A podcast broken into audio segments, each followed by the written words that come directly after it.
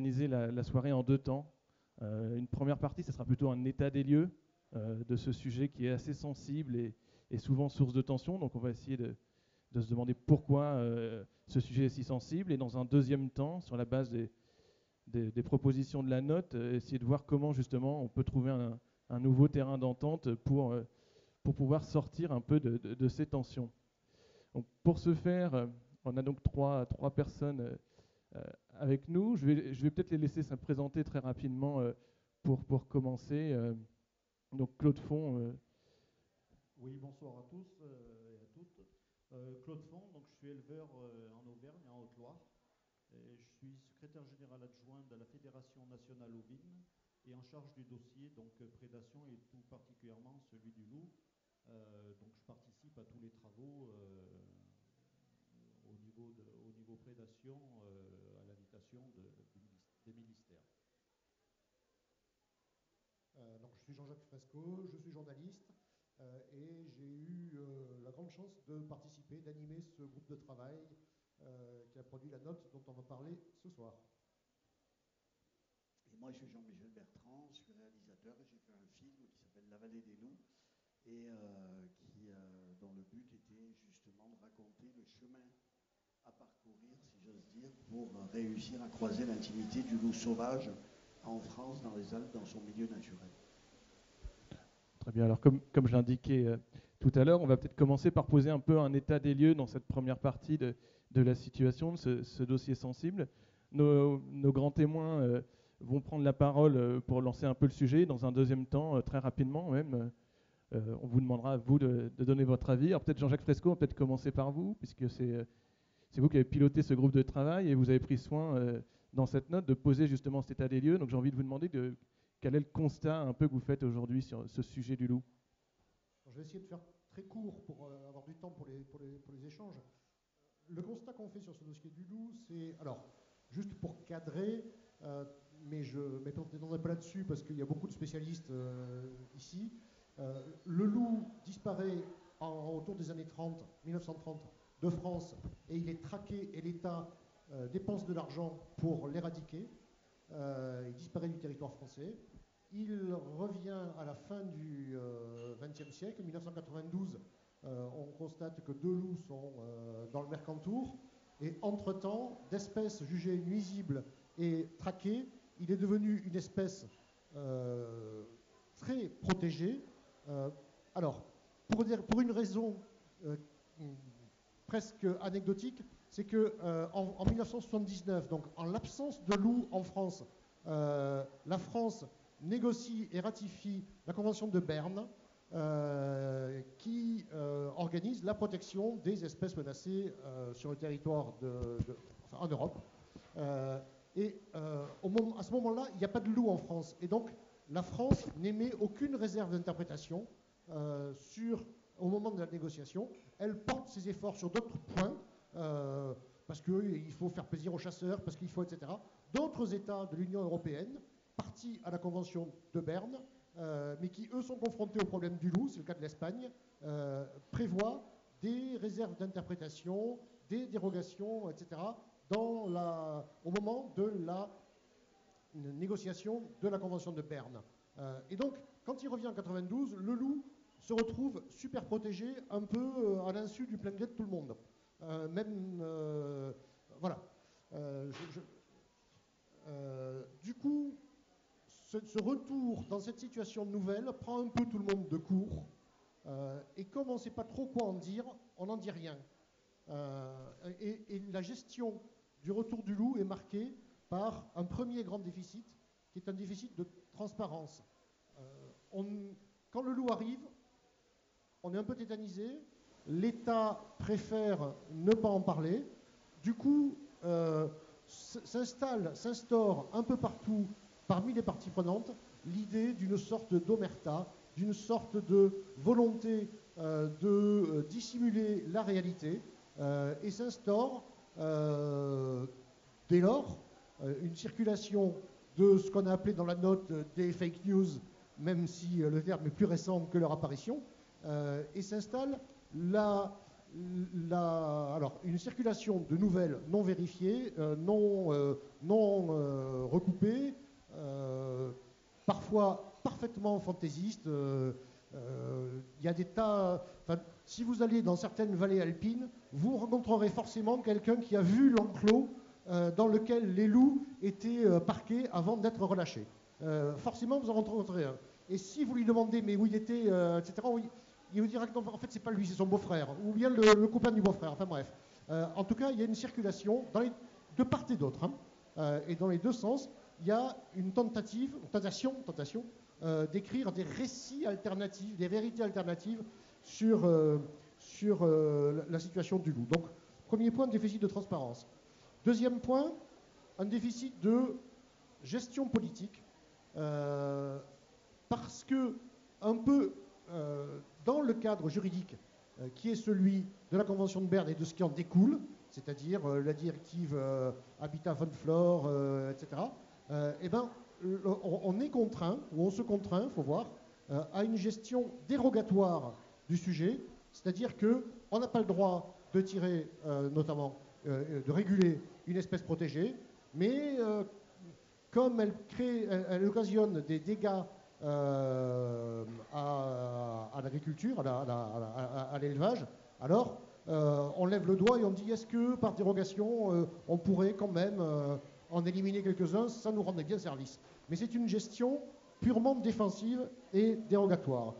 Et puis, un, un, troisième déficit, qui est un déficit de connaissance. En fait, le loup, on en parle beaucoup, on ne sait pas grand-chose. pour plusieurs raisons qu'on a identifiées. Une première, c'est qu'on manque en France de travaux sur l'éthologie du loup, sûrement pour une raison simple, c'est que comme pendant l'ancien qu'il n'y avait pas, euh, il n'y avait pas de terrain de recherche. Et donc, on ne s'est pas préoccupé en France de faire des recherches sur l'éthologie du loup. On en est contraint aujourd'hui à importer de l'éthologie développée ailleurs, aux États-Unis notamment, au Canada, dans d'autres pays européens, en tout cas sur des territoires où les conditions euh, de, présence du loup sont différentes euh, et où donc on peut penser que les comportements du loup sont aussi différents. L'autre point qu'on a relevé, c'est que la recherche publique en France fonctionne un peu en silo. Euh, L'Office national de la chasse et de la faune sauvage est très calé sur la biologie du loup, la dynamique de l'espèce, etc. Mais quand on lui parle de moutons, Là, il dit Ah ben non, ça, c'est pas de ma juridiction. Euh, les moutons, je connais pas. Sur mon écusson, là, il y a marqué faune sauvage. Office national de la chasse et de la faune sauvage. Les moutons, c'est pas mon truc. Euh, voyez à l'INRA. Et à l'INRA, effectivement, ils sont très calés sur le mouton, le, troupeau, l'élevage, etc. Mais il dit Ah ben non, le loup, euh, c'est pas de l'agriculture, donc moi, c'est recherche agronomique. Hein, voilà. et les uns et les autres disent et sont conscients du fait qu'il y a un trou dans la raquette sur les recherches portant sur l'interaction euh, entre euh, l'interface entre les deux espèces. Et de ces déficits, de ces trois déficits, en découle un quatrième, qui est évidemment le plus grave, euh, qui est un déficit d'efficacité et de pertinence dans la gestion du dossier, et qui en arrive à un, point où non seulement la gestion telle qu'elle est pratiquée aujourd'hui ne fait pas baisser la conflictualité du dossier, au contraire, on a considéré, on considère, on constate qu'elle l'aggrave. Euh, et euh, un des premiers objectifs de, notre groupe, euh, ça a été d'essayer de trouver des façons de faire baisser la conflictualité de ce dossier. Donc le groupe de travail s'est accordé pour dire qu'il y avait quand même un certain nombre de manques, hein, si je résume, des manques sur les connaissances, des manques de transparence, des, manques d'efficacité dans, la gestion du dossier. Euh, Monsieur Bertrand, vous qui êtes un observateur euh, sur le terrain euh, de, ce sujet-là, de cet animal, comment vous sentez évoluer ce, dossier du loup et, comment est-ce que vous expliquez qu'il soit aussi source de tension? Ben Moi, je trouve qu'on est, je le dis toujours, hein, je ne suis pas le seul à le dire, c'est vrai que quand on s'intéresse au loup, on découvre l'humain avec ses excès, ses délires, ses fantasmes, etc. Et je trouve que le dossier a été géré de façon complètement surréaliste avec euh, des politiques euh, qui n'ont pas du tout assumé, justement, comme vous le disiez, ce retour du loup à l'époque. le fait aussi d'un travail de lobbying de la part des éleveurs et de certaines associations peut-être qui se sont affrontées sur le, sur le thème du loup. Et donc on a géré ça de façon hors sol. Alors que pour moi, euh, le loup doit être géré de façon tout à fait concrète et euh, terre à terre, c'est-à-dire on a un prédateur qui arrive sur un territoire d'où il avait disparu depuis 70 ans et il faut faire en sorte que le loup n'attaque pas les brebis parce que finalement le but c'est pas de dire qu'on est pour ou contre le loup, c'est n'importe quoi de dire je suis pour ou contre le loup, c'est comme si je dis je suis pour ou contre être malade ou la grêle ou l'orage ou l'hiver parce que j'ai froid. En fait, le loup est un problème et il faut le prendre de, front. Et je pense qu'il y a eu une frustration qui est venue euh, de la part des éleveurs euh, parce qu'au début, ben, on les a un peu, euh, voilà, on a un peu caché des choses, on, s'est avancé un peu masqué. Et je pense que si dès le départ, les éleveurs avaient pu assumer le fait de défendre simplement leurs troupeaux, ça aurait aidé. Alors aujourd'hui, on rentre dans des rapports de lobbying et euh, ça devient hyper compliqué. Et, tout ça euh, fait monter une espèce de mayonnaise malsaine euh, parce que la plupart des éleveurs que je rencontre, moi j'en ai dans ma famille, des bergers, des éleveurs, c'est des gens qui sont de bonne foi et qui essaient de trouver une solution et, et de chercher finalement comment essayer de se parer d'un grand prédateur. Ça existe dans d'autres pays. Moi, j'ai passé, je disais tout à l'heure, on en discutait, un an et demi en Mongolie avec les nomades mongols. Euh, je peux vous dire qu'il n'y a pas tous ces, tous ces, débats. Les nomades mongols, ils se défendent du loup euh, de façon primaire et instinctive en réagissant directement aux attaques. Et du coup, le loup sait qu'il faut se méfier des troupeaux. Est-ce que vous sentez évoluer la situation? Il n'y a pas une, forme d'acculturation quand même, de, prise de, conscience des uns et des autres de, du sujet? Je trouve qu'on est dans des postures qui me dérangent énormément. Et par exemple, et je le dis devant euh, euh, un éleveur, et euh, il y a un truc qui me gêne, je dois le dire, c'est la com de toutes parts. Et la com aujourd'hui qui parle de la détresse des éleveurs, et je dis pas ça du tout pour attaquer, hein, mais je crois que la sémantique est vachement importante.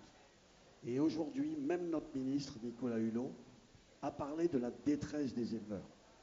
Et je pense que dans un, on pourra en discuter, c'est bien, on est là pour le débat. Moi, je suis vraiment là pour débattre et j'ai un respect pour ce métier, évidemment.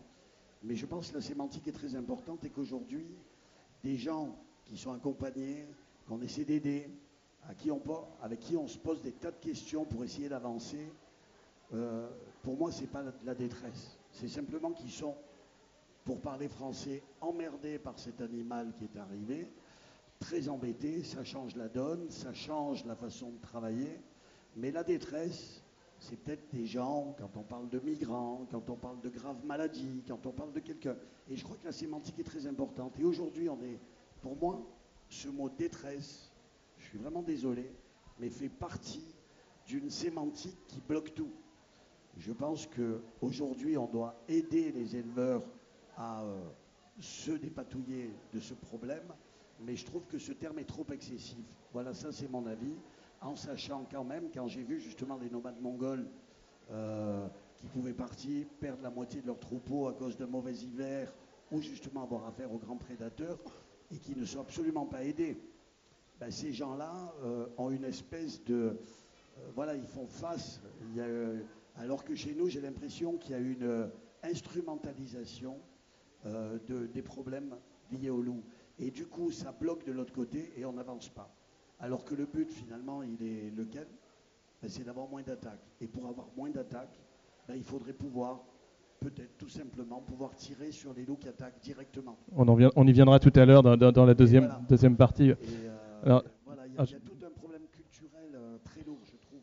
Alors justement, Claude Font, euh, la, note le dit très bien, dans, dans tout ce débat, ceux qui sont vraiment en contact avec le loup, c'est sous c'est surtout les éleveurs et c'est eux qui vivent cette réalité-là. Alors, est-ce que vous, voilà, est-ce que vous jugez qu'aujourd'hui le dialogue est possible sur ces sujets-là euh, ou c'est encore très très compliqué? Alors, il y a beaucoup de choses qui se sont dites là. Euh, je reviens un petit peu sur l'historique. C'est vrai que le dossier il a mal démarré dès 92. Euh, et ça se sent encore aujourd'hui, je veux dire. Bon, là ce soir, on n'est pas, pas, pas là pour rentrer dans une polémique sur le retour naturel ou pas du loup. Je veux dire, nous, on part d'un constat. Le constat des attaques, le constat de l'accroissement des attaques, du nombre de victimes, etc. Pour revenir à la détresse des éleveurs, je suis désolé, je suis désolé, enfin, il y a une véritable détresse des éleveurs. On parle de 92. Il y a des éleveurs qui ont 25 ans de prédation derrière eux. Je veux dire, qui, n'importe quel métier que l'on fasse, euh, agresser, allez, tous les mois, toutes les semaines ou tous les ans, dans son travail, dans sa vie d'homme, dans sa vie de famille, avec des conséquences euh, techniques, des conséquences économiques, des conséquences psychologiques au niveau des éleveurs. Je veux dire, la MSA, Dromardèche, euh, elle n'a pas mis en place euh, des soutiens psychologiques aux éleveurs prédatés euh, comme ça, je veux dire. moi, j'ose dire qu'il y a des éleveurs qui sont prédatés et qui sont en grande détresse, en grande désespérance dans leur vie de travail, dans leur vie d'homme, dans leur vie de tous les jours. Voilà. Donc ça, ça je, enfin, il n'y a, pas de mesure de la détresse. Il y, a toujours plus malade que soi, hein, je veux dire. Euh, euh, voilà. Mais euh, il y a vraiment une désespérance des éleveurs qui, au jour le jour, d'année en année, se font prédater, et ce, depuis 25 ans. Et c'est vrai que le dossier, il a mal commencé, et il va toujours pas bien. Il va toujours bien. Le, constat qui nous rassemble, qui peut nous rassembler aujourd'hui, c'est que le nombre des attaques et le nombre des victimes, elles ne baissent pas. Il n'y a pas les pro-loups ou les anti-loups. Euh, nous, à la Fédération nationale ovine, on ne va pas dire qu'on est, euh, est pour l'éradication du loup. On n'emploie jamais ce terme. On n'emploie jamais ce terme. Euh, le nombre de prélèvements, pour entrer dans le concret, on, parle, moi je parle jamais de quotas de prélèvements. Je dire, c'est pas ça notre objectif. Notre objectif pour les éleveurs, c'est c'est affiché, parce qu'on reste un syndicat, hein, enfin, c'est affiché zéro attaque.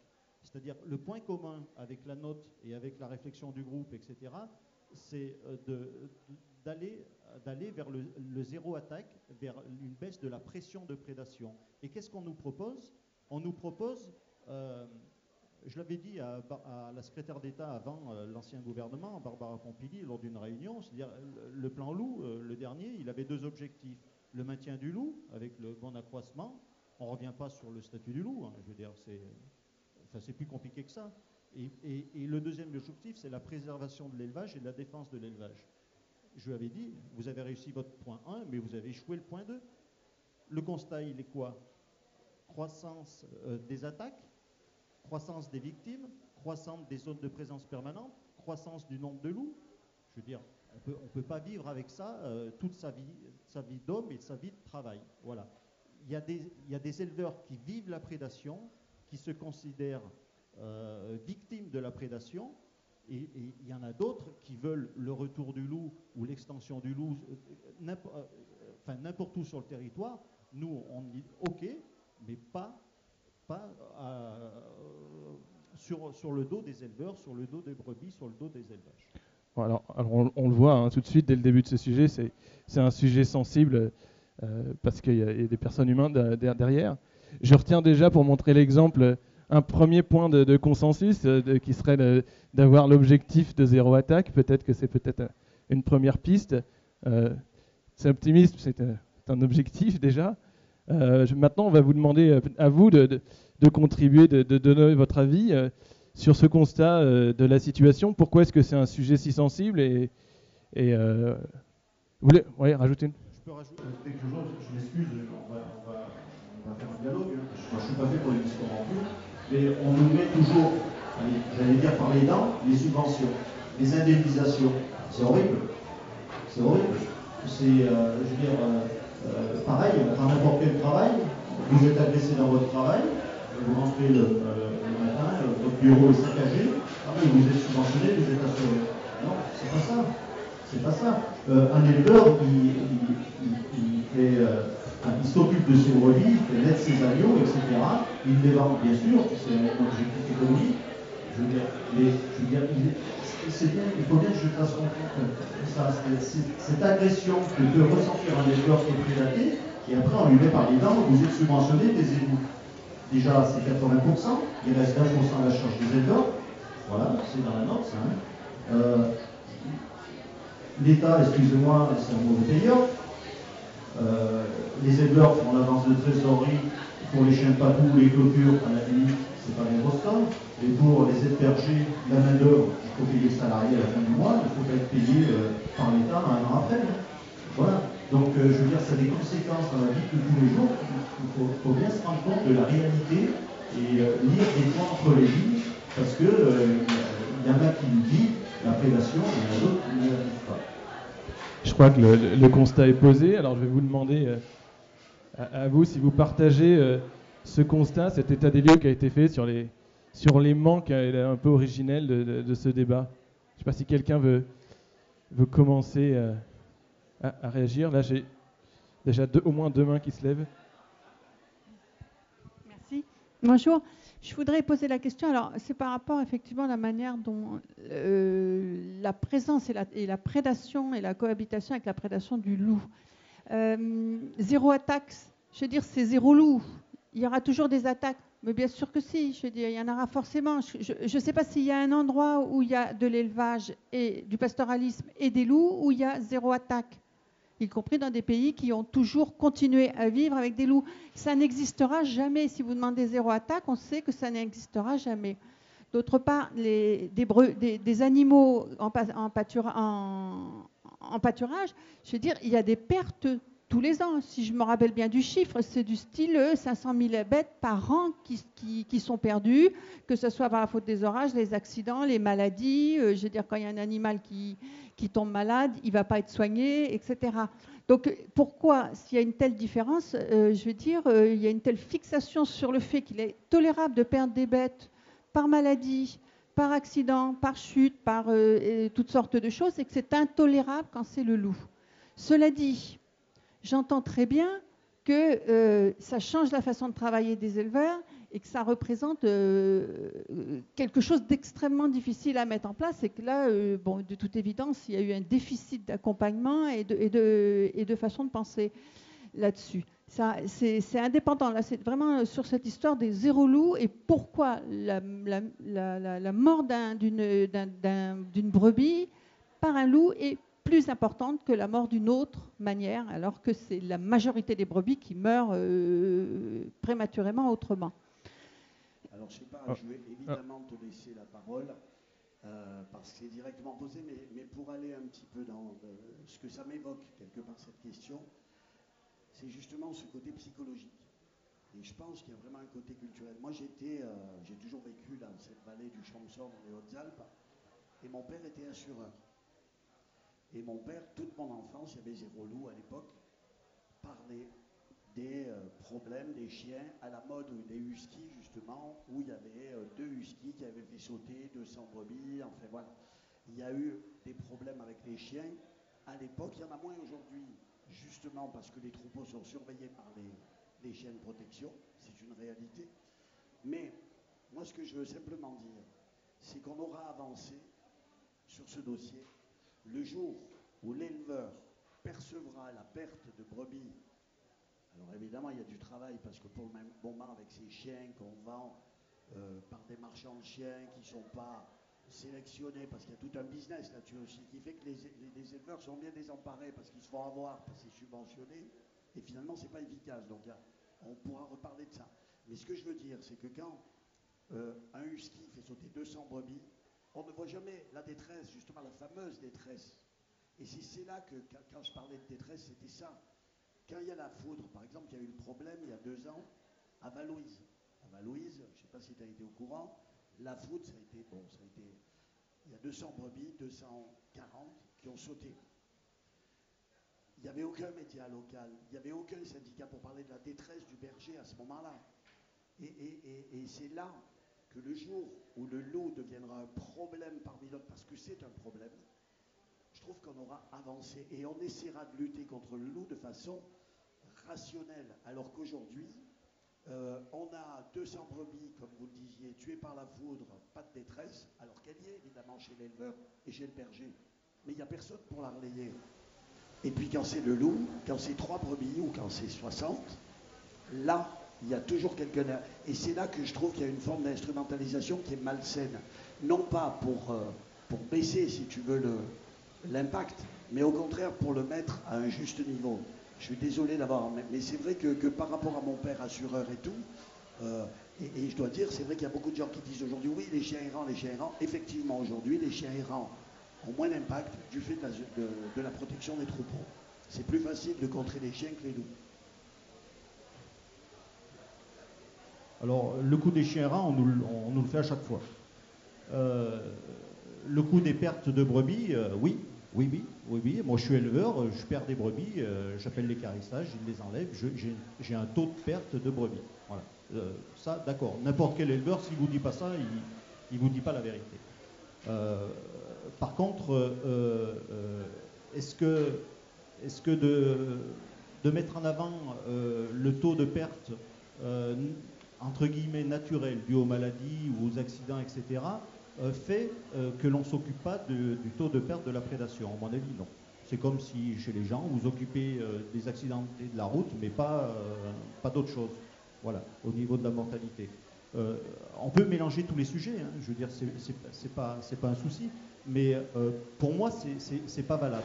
Après, euh, les chiens errants, c'est une problématique. Les chiens errants, c'est une, vraie problématique.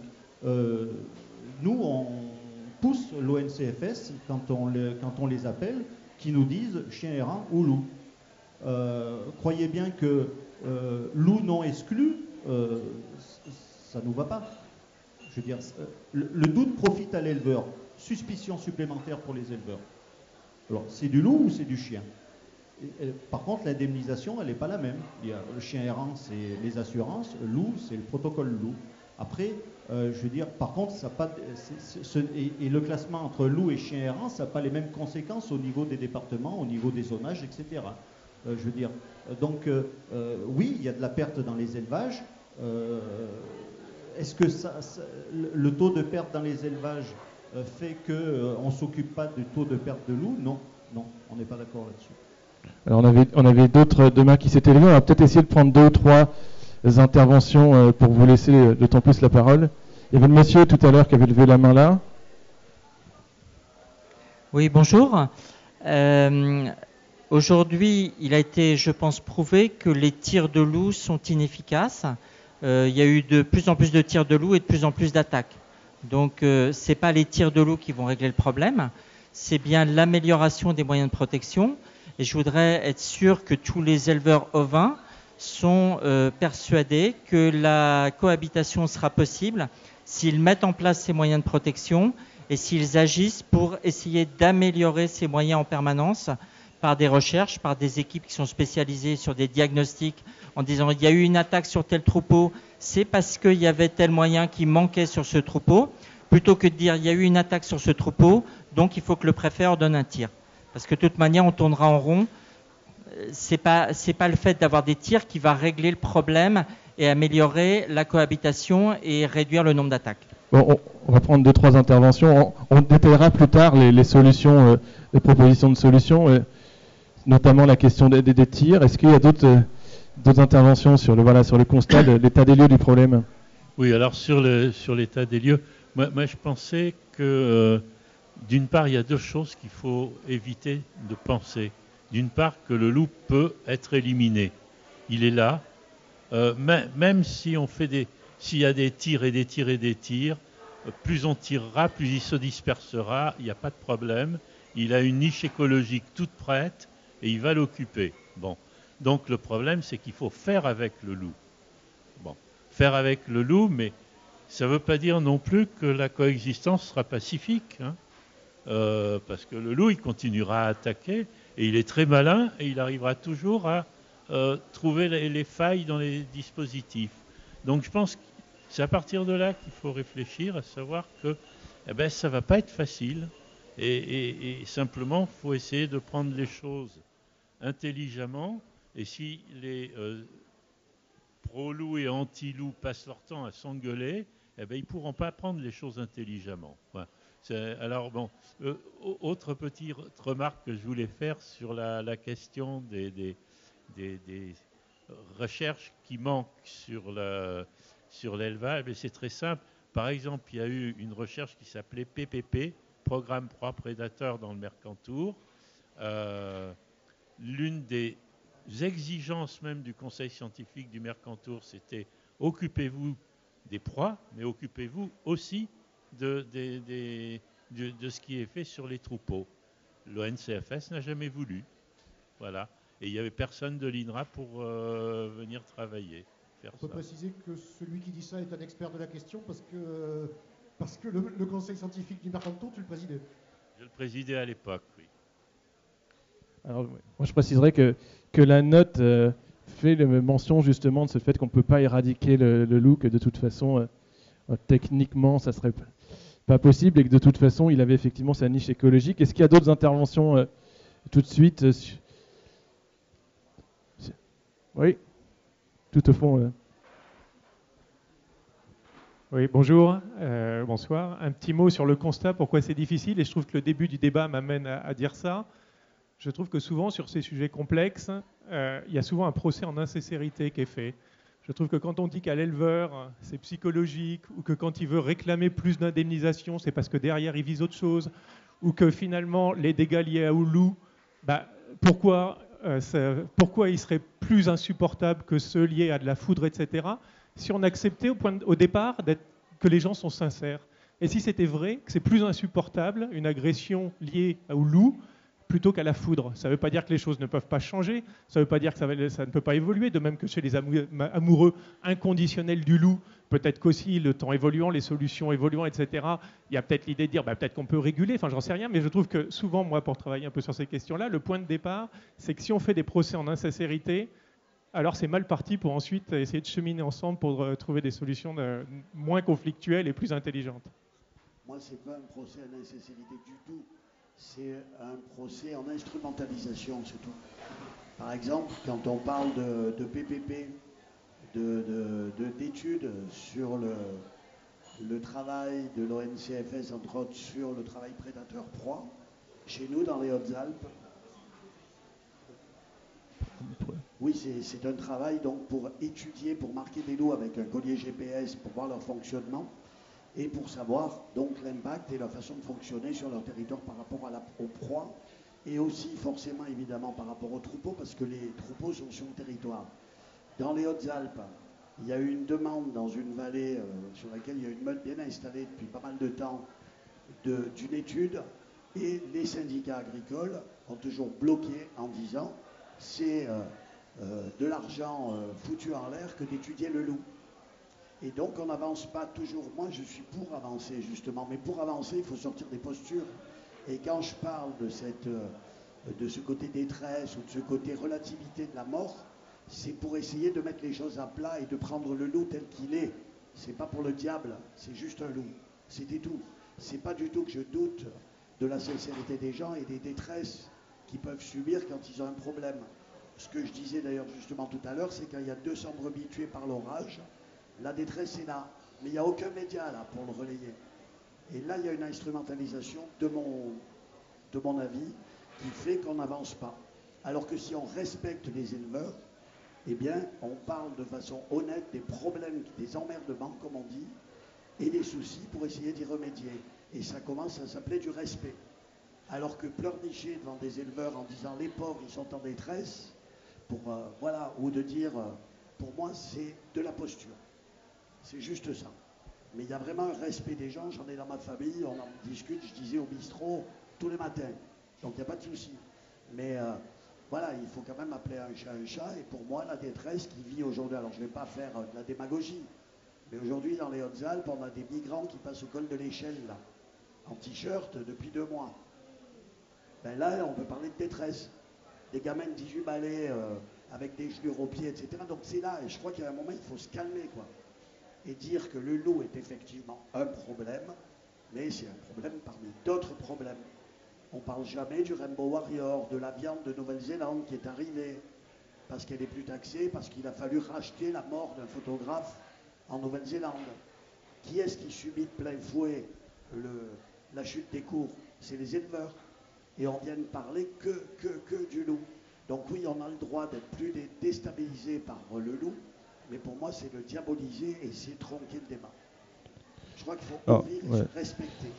pour, pour sortir des postures et, et, avancer sur le constat, il y a un point qu'on n'a pas abordé, c'est euh, comment va le loup aujourd'hui en France, la population de loups Est-ce que voilà, je vous demanderai votre avis aussi pour vous, histoire de ne pas rester que sur le, sort des éleveurs. Euh, il y a un certain nombre de, points qui ont été soulevés qui appellent une réponse de Claude. Mais, sur, sur, ta question, comment, va, va le loup. Ce qu'on a écrit prudemment dans la note, c'est que le loup se porte plutôt bien, avec une population qui est en croissance, euh, et sur les, derniers mois écoulés, une croissance très marquée, euh, avec une dynamique qui reste incertaine, parce que on, on a du mal, et on parlera sans doute tout à l'heure de l'expertise scientifique collective qui a été conduite par euh, le Muséum d'histoire naturelle et l'ONCFS, enfin, dirigée par, et qui a réuni, on peut le dire, les meilleurs, les plus pointus spécialistes du loup euh, en France, et qui est arrivé au constat que on, a du mal à anticiper les évolutions à venir, le modèle qui est le, qui est le bon à appliquer. Et donc, le modèle de développement de la population. Et donc une dynamique, une, une, une population qui va, qui va, bien, euh, mais qui est en croissance, qui, euh, à la fois territorialement, démographiquement, etc., mais une dynamique qui reste, fragile. Est-ce qu'on a un consensus euh, sur cet avis-là, sur le, que le, loup va plutôt bien? On met des guillemets ou on met pas de guillemets, mais non, ça prête. Si j'ai Moi, je voulais, juste, Jean-Jacques, que peut-être tu nous dises que le loup, c'est pas spécifiquement français, c'est-à-dire que euh, il va plutôt bien en France, mais de toute façon, il y a des loups en Italie, il y en a en Espagne. C'est un phénomène européen. Donc, euh, on nous parle du loup allemand qui serait beaucoup plus redoutable que le loup espagnol. Euh, donc, en tout cas, je pense qu'il ne faut pas voir les choses aussi avec la frontière française. Enfin, il y a quelque chose sur la mobilité du loup sur lequel on pourrait sans doute euh, faire un constat. Et puis, moi, j'aimerais bien aussi que tu rebondisses sur ce que tu nous as dit sur l'absence de connaissances sur l'éthologie du loup et l'espèce de, segmentation. Ça, c'est aussi un constat, c'est-à-dire qu'on parle de la responsabilité euh, euh, des défenseurs du loup, on parle des éleveurs, mais quelle est la responsabilité des politiques, des pouvoirs publics, de ceux qui discutent avec les syndicats? Comment est-ce que aussi euh, on peut faire son devoir, si je puis dire, en termes de recherche et puis en termes d'organisation d'un dialogue ou de, des connaissances minimales par rapport à ce que disait Raphaël Larère sur le fait que c'est une coexistence qui ne sera jamais pacifique. Ah, ah, avant que tu, réagisses peut-être, est-ce qu'il y a d'autres avis euh, sur euh, les connaissances sur le loup ou sur le... Il y a des données qui nous manquent, c'est notamment le taux de braconnage sur le loup. Hein. Donc on sait euh, tous les ans qu'il y a X loups qui sont tués euh, euh, de façon autorisée entre guillemets par l'État ou par les agents de l'État. là on est à 34 sur l'année 2017. mais il y a des chiffres de braconnage sûrement importants sur lesquels on n'a aucune donnée. Donc il faut être très prudent sur effectivement l'évolution de la population de loups en France, je pense.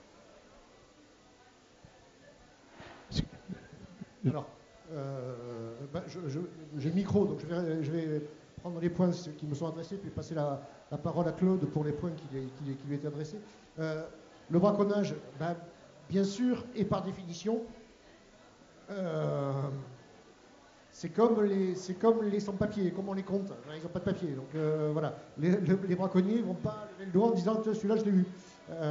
donc c'est un, peu, un peu la zone grise ou noire, hein, ça c'est clair. sur la question du, loup qui euh, s'obstine à ignorer les frontières, euh, effectivement, ça c'est les, deux populations de loups, la population euh, italienne et la population nordique, ne s'arrêtent pas aux frontières. Mais la gestion, oui, parce que les conventions internationales qui protègent le loup à l'échelle européenne renvoient aux États la responsabilité de gérer chacun sur son territoire. Ce qui est dommage, et c'est un point, c'est un, un, petit regret que j'ai sur la note, on ne l'a pas assez développé, euh, le caractère euh, transfrontalier de, la question et donc des réponses à apporter euh, est, un, élément important. Sachant que aujourd'hui on manque, et ça rejoint l'autre point que tu, évoquais sur le manque de connaissances, on manque de savoir, on a perdu sûrement des savoir-faire dans le comportement face au loup, on manque de connaissances, mais si on met bout à bout la réalité vécue en Espagne, en Italie, en France, dans les pays nordiques, etc., etc., on doit pouvoir commencer à, apprendre des choses, sans doute, sachant que les contextes culturels, biogéographiques et législatifs réglementaires sont différents. on a des variables dont on peut mesurer, euh, dont on peut constater euh, les, évolutions d'un état à l'autre, on a euh, différents terrains laboratoires, on va dire, sachant qu'il y a un mythe qui, à mon avis, doit être dégonflé, c'est l'idée que ailleurs ça se passe bien. je ne pense pas que ça se passe bien ailleurs. Ça se passe pas bien en Italie, c'est pas vrai. en Italie, on manque encore plus de connaissances qu'en France, y compris bêtement sur la démographie. Euh, et euh, les, reportages un peu iréniques qu'on peut voir ici ou là sur euh, ces merveilleux en Italie, etc., bah, si on gratte un peu, ça tient pas tellement la route, au-delà peut-être de l'anecdotique. Hein. ça se passe, c'est compliqué partout. Il ne faut pas imaginer qu'il y ait quelque part sur la planète un endroit connu où, où les choses sont simples. Voilà. et puis alors il y avait des points qui t'étaient adressés. Oui, il faudra souffler, oui. Non, il y a, euh, des mesures de protection. Ouais. Euh, sur les mesures de protection, euh, je veux dire, c'est une obligation déjà. Bon. par contre, on pourra parler sur les zones difficilement protégeables qui, étaient dans l'ancien plan, qui revient dans le nouveau, mais on ne sait pas trop sur quels critères. sur les mesures de protection, après, euh, soit on fait un procès d'attention aux éleveurs en disant qu'ils ne les mettent pas en place ou pas, comme il faut. Ça, c'est euh, une position, c'est une posture. Soit on admet que la, plupart des éleveurs euh, font bien leur travail et mettent en place les mesures de protection qui sont proposées par le plan loup. Hein. on pourra parler des chiens de protection un peu tout à l'heure, mais notamment les, filets, etc pour nous, euh, elles sont euh, d'une efficacité euh, à court, moyen terme. À long terme, on, est tous d'accord que le loup est très intelligent, c'est-à-dire que le loup, il observe et il contourne et il s'adapte. Il s'adapte aux chiens de protection et il s'adapte aussi aux, clôtures, même, électrifiées. voilà, ça c'est une de nos positions. Et on reviendra un peu sur, c'est une proposition de la note aussi. Pour nous, une mesure de protection, c'est le tir défense simple c'est-à-dire autoriser aux éleveurs euh, de pouvoir défendre son troupeau où qu'il soit sur le territoire euh, dès la première attaque. Euh, je veux dire, ça c'est une mesure de protection parce qu'on c'est aussi repris dans la note, et je n'ai pas participé, hein, une sorte d'éducation du loup. Alors les spécialistes du loup, il faut, il, faut nous le dire. Est-ce que on, réussit à éduquer le loup aux mesures de protection? Est-ce qu'on peut réussir à éduquer le loup par des tirs de défense simples, pas forcément létales, hein, euh, je veux dire, euh, de, donner la possibilité aux éleveurs de défendre son troupeau, son métier, etc. Enfin, je ne vais pas vous faire l'énumération que j'ai faite tout à l'heure, mais est-ce que euh, le tir de défense simple ne peut pas être une mesure de protection sans condition hein, Parce qu'il ne faut pas mettre un cahier des charges ou qui, n'est pas, pas possible. voilà. Je, ah, me pas sur la sincérité de, des éleveurs. Euh, je crois qu'il y a peut-être. Voilà. je crois qu'il y a déjà un peu. Euh, je veux dire, euh, moi je me pose pas la question de votre sincérité à vous. Dans le groupe national loup, qui n'en est pas un entre nous, hein, c'est des groupes de travail et de réflexion ou d'information, etc. Le, loup, le groupe national loup, depuis que j'ai le dossier prédation, j'ai dû en faire un présidé par un, politique avec une composition bien, bien structurée et, euh, comment, dire euh, égale, et avec une équité, voilà, c'est le mot que je cherchais, avec une équité. J'en ai fait qu'un depuis que j'ai le dossier. Mais bon, peu importe. Mais la sincérité, je veux dire, quand, on est en groupe de travail, enfin bon, et j'en croise quelques-uns, on se tape pas dessus. Hein, enfin, je veux dire, euh, il y, a, des positions. Bien sûr, il y a des postures, parce que pour le moment, euh, on n'a que ça à se mettre sous la dent. Hein. Enfin, excusez-moi. Hein. mais on est obligé d'avoir chacun nos postures. Mais je veux dire, les débats sont pas, on ne se lance pas les chaises. Hein. voilà, on fait, on, a nos convictions, on a nos positions.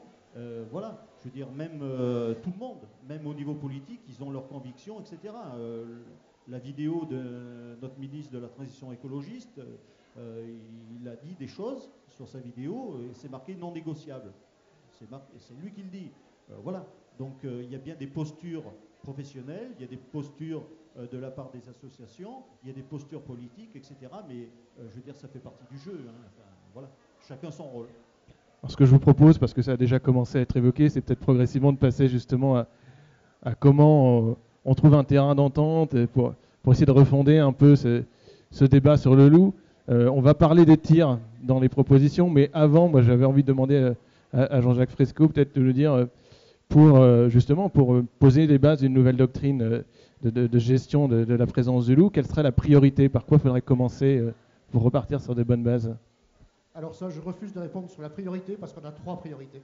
donc on a déterminé et, et je ne veux pas classifier et mettre un ordre de priorité parmi les priorités. Pour nous, elles sont au, même, au même rang. Donc hein. trois priorités. Ouais.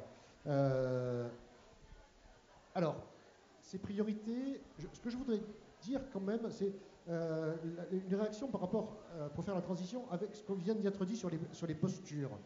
Euh, une des caractéristiques de ce groupe et de la note qu'il a pu produire, c'est que on s'est dit, on va voir si on arrive à mettre des choses sur la table et en échangeant hors de toute posture, parce que personne ne nous attend, personne ne nous a mandaté.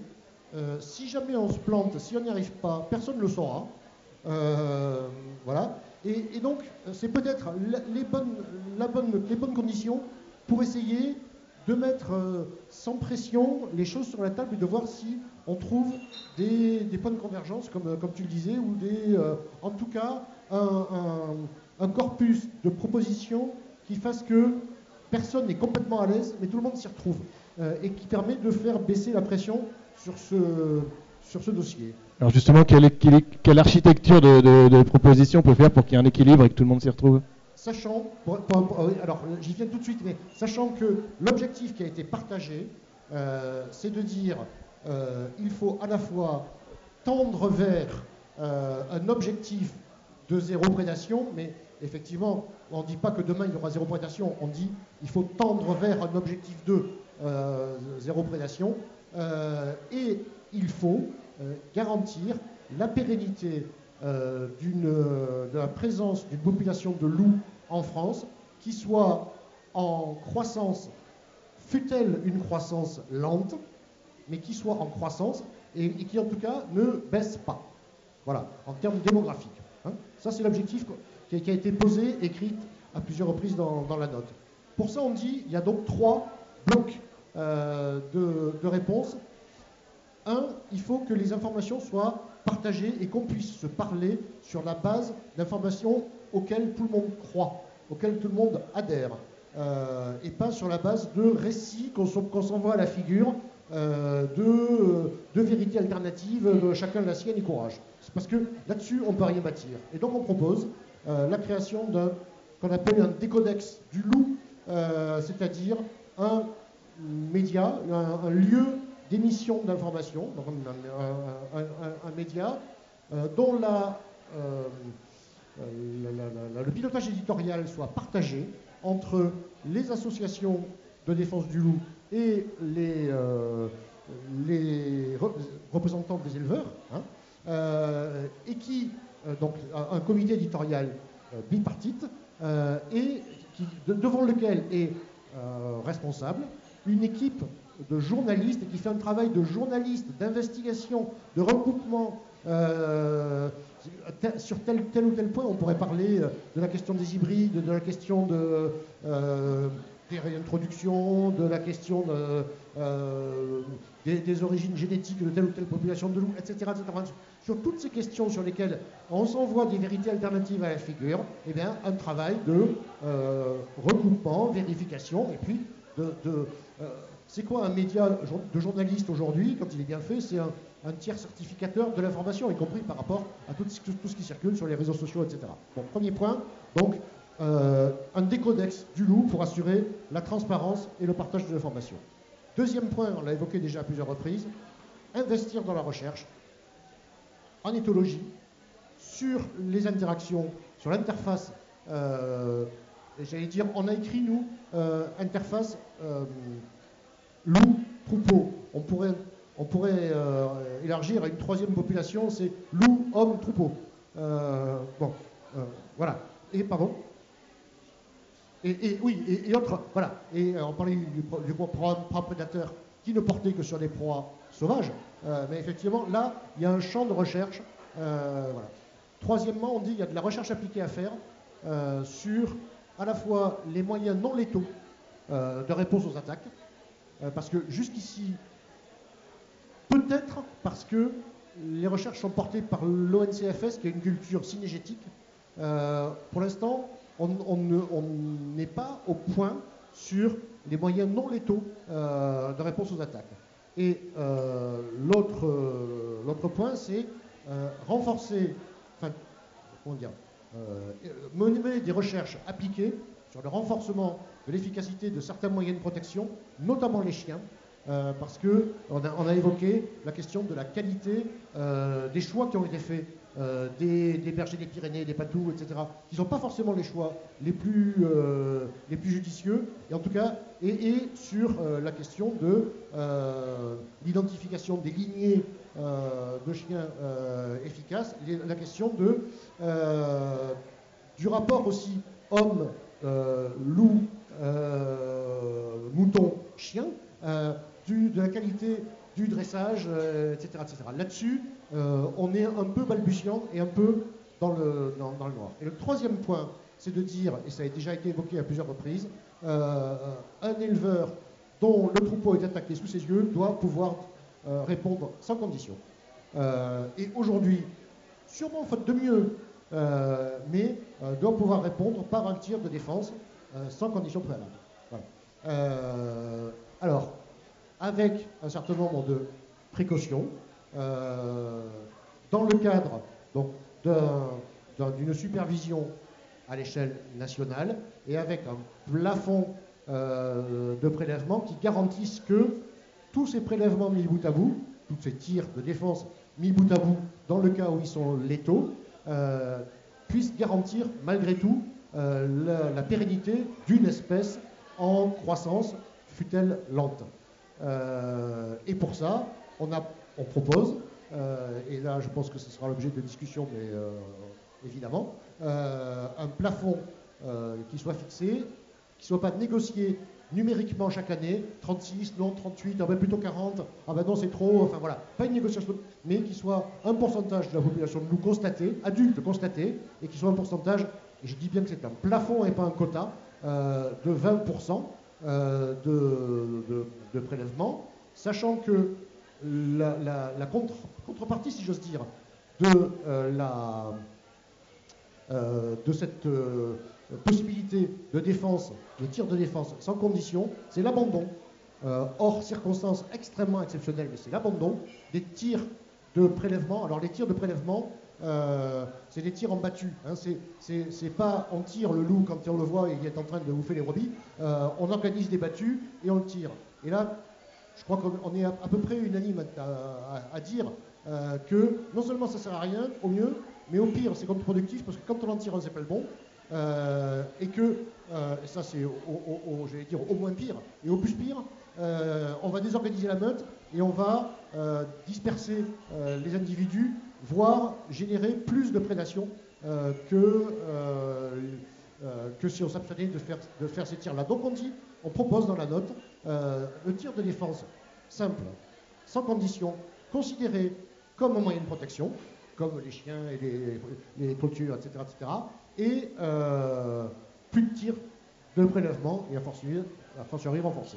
Donc trois piliers, hein. lutter contre les fake news, euh, travailler sur les connaissances à la fois en éthologie et aussi de manière plus appliquée, et revaser une doctrine sur la base de tirs de défense simple, selon les modalités que tu, lui as décrites, mais par contre, arrêter les, tirs de prélèvement, euh, si je résume. Est-ce que euh, nos grands témoins euh, veulent, réagir? Est-ce que ça vous semble un, un ensemble à peu près cohérent qui permette que tout le monde s'y retrouve euh, vu du terrain? Ah, Moi, je trouve que pour une fois, là, on lit quelque chose de. Moi, j'ai lu ça dans le train ce matin. Euh, on arrive à quelque chose de rationnel, d'intelligent, d'ouvert. Et je trouve que cette note, euh, j'espère en tout cas qu'elle aura un bel avenir devant elle. Claude, je ne sais pas ce que tu en penses. voilà, le but, le but évidemment étant d'avoir le moins d'attaques possible, même s'il y en aura toujours. Mais je trouve qu'il y a une ouverture. On est dans cet esprit justement où on se rend compte que les battues, comme ça se passe, au sanglier où on tire des loups, parce qu'il y a un côté, voilà, euh, ne servent strictement à rien. Donc je trouve qu'il y a eu un énorme travail avec euh, une belle analyse. Et pour moi, je trouve qu'on va vers des choses euh, constructives. Est-ce que les politiques, est-ce que les syndicats, est-ce que les associations seront d'accord, on verra. Mais en tout cas, moi, je suis, j'ai été vraiment bluffé par le travail que vous avez fait. Et pour une fois, on appelle un chat un chat. Et voilà, on sort des postures. Bon, un, premier bon point. Claude Font, alors du coup, vu, des éleveurs, est-ce que c'est de nature à, faciliter l'acceptation de, la croissance de la population, qui est l'objectif quand même de, la note? Alors, euh, moi aussi, je salue le travail qui a été fait. Hein.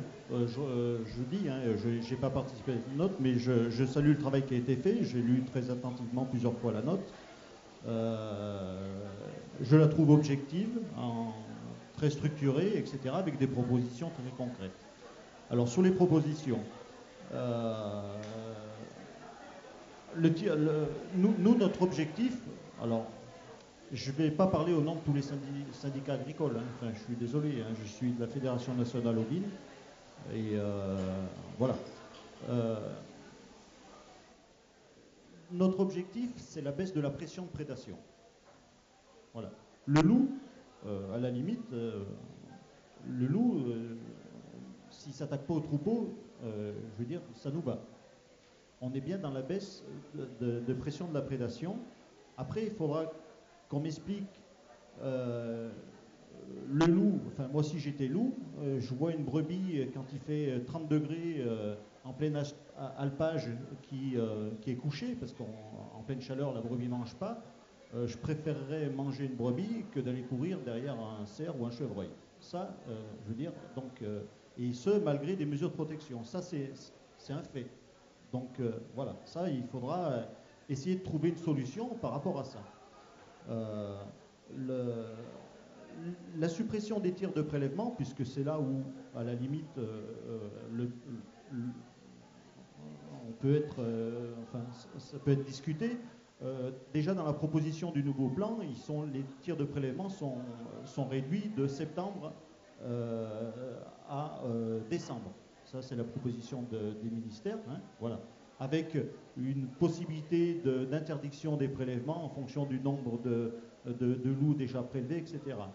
Euh, et c'est vrai que dans la réalité, alors ça, même nous, au niveau des responsables professionnels, on a du mal à l'expliquer, enfin, à avoir le, consensus au niveau des éleveurs, mais c'est vrai que quand vous regardez l'analyse des prélèvements, euh, euh, ils sont faits essentiellement par des tirs de défense euh, et, essentiellement par des tirs de défense renforcés. C'est-à-dire qu'on est à proximité du troupeau, on est bien dans un acte de défense du troupeau. Là, on peut être d'accord là-dessus. Le tir de prélèvement, ce qui est gênant, c'est qu'il n'est pas forcément euh, avec la présence du troupeau, c'est-à-dire qu'on va chercher le loup pour l'abattre. ça, on n'est plus dans notre objectif de défense du troupeau. Ça, voilà. On, on peut être, ouais, enfin, euh, l'éducation du loup, non, on n'y est même pas. Enfin, euh, je ne veux pas jouer euh, tous les rôles, mais je veux dire, on n'y est même pas, puisqu'il n'y a pas de présence du troupeau, pas forcément présence du troupeau, donc le loup, on va le chercher, on le, prélève, parce qu'il est loup, parce qu'il est là. on n'est même pas dans l'éducation du loup, hein. moi je suis d'accord avec ça, hein, parce qu'on n'est plus en présence du troupeau. donc à la limite, ça on peut, on peut le comprendre, mais c'est très difficile de le faire comprendre aux éleveurs. Hein. Euh, c'est pour ça que je ne signe pas en bas à droite. Hein. Euh, je, suis plutôt d'accord avec ça, mais euh, il y, a un travail à faire au niveau des éleveurs qui, est... Pour qu'ils s'approprient... voilà, qui s'approprient le, truc. Mais après, le, taux, le taux de prélèvement à 20%, enfin, d'adultes, je veux dire, on peut être oui, adulte, hein, c'était bien ce qui était marqué. Hein. On, peut, euh, on, peut être d'accord. On est bien dans un objectif de défense du troupeau. Et les tirs de prélèvement, nous, c'était plus une régulation. Alors, il faut, je pense qu'il faut les conserver par rapport à l'effectif de loup. Euh, mais je veux dire, on est bien dans un objectif de régulation, on n'est plus dans un objectif de défense du troupeau. Donc là, on est d'accord. Ce qui est assez marrant, c'est que on est quand même dans une culture qui est cette culture du chiffre et de savoir combien, comment on régule. Et pour revenir à la Mongolie, justement, alors attention, c'est pas le paradis, hein, mais en Mongolie, les mecs, dès le départ, ils ont le droit de tirer sur des loups qui attaquent. Donc ils défendent leur troupeau immédiatement, ce qui est quelque chose de logique et de normal, ce que vous préconisez, et qui aurait dû être fait dès le début d'ailleurs. Ça aurait évité de mépriser finalement les éleveurs et les bergers surtout, en prenant les décisions à leur place. Et je crois que beaucoup de frustration est venue de là. C'est-à-dire d'avoir pris des décisions, d'avoir euh, tergiversé pour des autorisations, etc. Et après, tout ça pour finir par faire tirer des chasseurs quand ils sont battus à sanglier et qui tuent des loups qui n'ont peut-être jamais vu une brebis. Donc là, une fois de plus, on est dans la politique, la posture, et on n'est pas dans le concret, dans le pragmatisme. Et pour revenir aux Mongols, ben, ils ne comptent pas le nombre de loups. C'est leur position par rapport aux loups euh, qui fait que les loups euh, se méfient. Parce qu'il y a un truc qui est biologique quand même chez les prédateurs, c'est qu'ils se mettent rarement en danger. Moi j'ai vachement travaillé avec l'aigle royal. L'aigle royal est capable de tuer un chevreuil. Il y a des aiguillés qui dressent les aigles et qui euh, tuent des chevreuils avec des aigles royaux. On peut voir ça sur internet. Et tu verras jamais un aigle royal dans la nature tuer un chevreuil, parce qu'il se met en danger. Et le jour où on arrivera à faire que les loups, euh, dans l'équilibre risque-bénéfice, prennent plus de risques et se mettent en danger en allant sur le troupeau, on aura eu une sacrée victoire. Et là, c'est du pragmatisme et du pratique. Parce que là, je voulais soulever une autre question, j'en profite. Quand on parle des fantasmes, c'est combien de brebis sont tuées chaque année dans les Pyrénées par les ours? Est-ce que vous avez le chiffre? Le chiffre Il est, c'est très peu. Cette année, il y a eu un dérochement où il y a eu 200. Voilà. Donc il y a très peu de brebis. Je, viens pour essayer de, faire évoluer ce maudit débat. Euh, dans les Pyrénées, donc il y a peu de brebis tuées par les, en tout cas par les ours, donc en tout cas beaucoup moins que les brebis tuées par les loups dans les Alpes, où on n'est pas loin de 10 000, où on les dépasse. Et l'hystérisation dans les Pyrénées par rapport à l'ours est exactement la même que celle par rapport au loup dans les Alpes.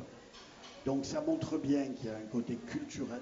Alors vous, le disiez, monsieur, la mort d'une brebis n'a pas le même poids selon qu'il s'agit d'un accident d'un chien ou d'un loup. Mais en tout cas, pour l'ours, c'est le plus cher payé.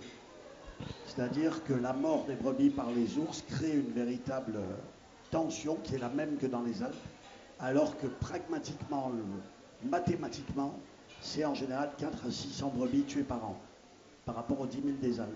Et c'est là qu'on est en droit de se questionner du rapport justement aux prédateurs et à la réaction qu'on en a, pour essayer d'être le plus euh, efficace possible. Efficace. et, rationnel. Mais voilà. Plus rationnel. je tenais quand même à mettre ce petit point parce que c'est une réalité. Et donc on voit bien que la culture joue un rôle euh, incroyable sur la réaction et là, euh, le côté fantasmatique. on, l'a vu, la, note propose un ensemble de, de mesures pour essayer d'aborder de façon un peu complète et rationnelle. Est-ce que vous avez des réactions sur ces mesures. Euh, ce qui vous semble qu'il en manque? Je vois le main qui se lève là-bas. Oui, bonjour. Je voudrais revenir à la, à la, priorité en fait numéro un sur la, sur la vérité. Euh, d'abord une petite réflexion. Vous dites euh, quand le loup est face à un chevreuil ou une brebis, il va attaquer la brebis. Si la brebis est entourée de chiens, je suis pas sûr. Ça dépend si elle se balade dans les bois toute seule, oui.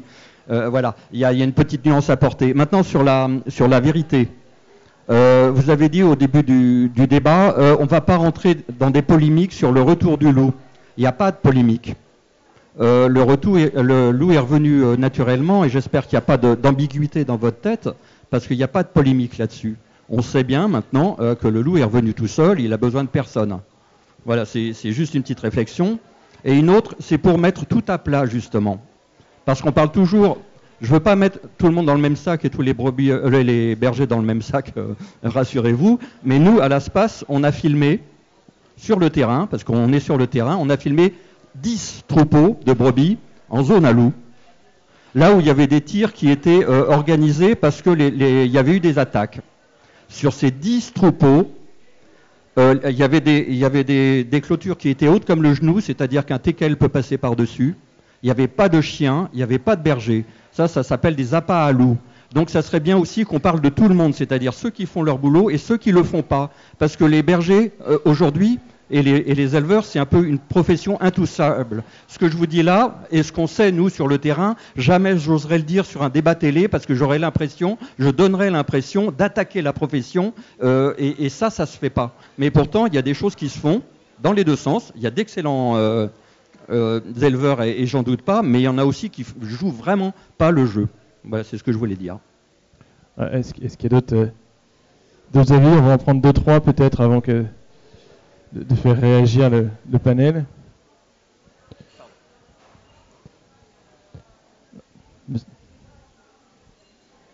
Je vais, je vais répondre tout de suite. Enfin, répondre, je ne sais pas si, je sais pas si j'ai une réponse. Euh, oui, il y a des éleveurs qui font bien leur travail. je, voulais juste compléter en fait. Euh, euh, c'est sur le même sujet, donc comme ça vous ferez une réponse globale. Le nouveau plan loup prévoit une conditionnalité de l'indemnisation à la mise en place de ces mesures de protection. Donc justement, pour compléter ce qu'a dit Marc Giraud, que pensez-vous de, de cette mesure? Alors, pour être tout à fait direct, on est contre la conditionnalité de ces aides. Et pourquoi?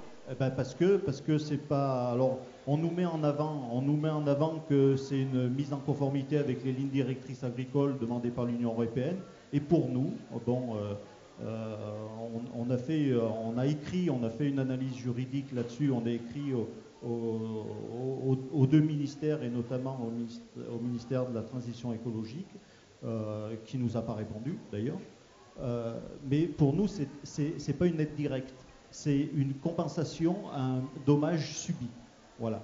Donc euh, à partir de ce moment-là, c'est pas une, euh, c'est une aide qui ne concurrence aucun autre éleveur. Parce celui qui veut cette aide, il faut qu'il prenne la prédation. Vous comprenez ce que je veux dire? Donc euh, nous, la prédation pour les éleveurs, c'est, la double, voire la triple peine. Il subit la prédation, il, doit mettre en place des mesures de protection, il doit les financer et faire l'avance de trésorerie, etc. Donc, je veux dire, c'est à quelle profession on demande de faire des choses pareilles? Et à, quelle, voilà, à quelle profession on demande de faire des choses pareilles? Travailler plus, financer et, euh, subir un dommage que l'éleveur n'a pas voulu. Donc, c'est aucunement concurrentiel avec des aides. Pas, pour nous, ce n'est pas une aide directe.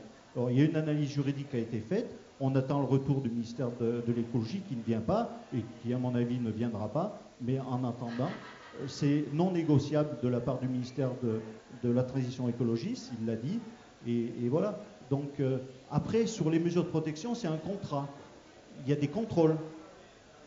Voilà. Et oui, non, mais. Ah, ah, oui, il y a des contrôles. Si vous saviez le nombre de points de contrôle, alors même en dehors de, de la prédation, que subit les élevages entre l'identification, euh, les, déclarations de mouvement, etc., euh, la conditionnalité des aides, je veux dire, c'est impressionnant. Euh, enfin, il faudrait que je vous invite un jour pour voir tous les différents points de contrôle que, peut subir les éleveurs et qui peuvent enclencher, puisque c'est des aides notamment de la PAC, des, pénalités au niveau, de, la PAC. Je veux dire, on ne fait pas les choses euh, alors bien sûr, il y, a des, fois, il y a des éleveurs qui le font moins bien. Mais je ne suis pas sûr que les mesures de protection, quand ça monte comme ça, qu'il faut les déplacer tous les jours, et qu'on peut comprendre aussi qu'un éleveur qui couche dehors avec ses brebis au lieu de coucher avec sa femme et dîner avec ses enfants le soir, alors ça, peut faire rire beaucoup de, beaucoup de gens, ça.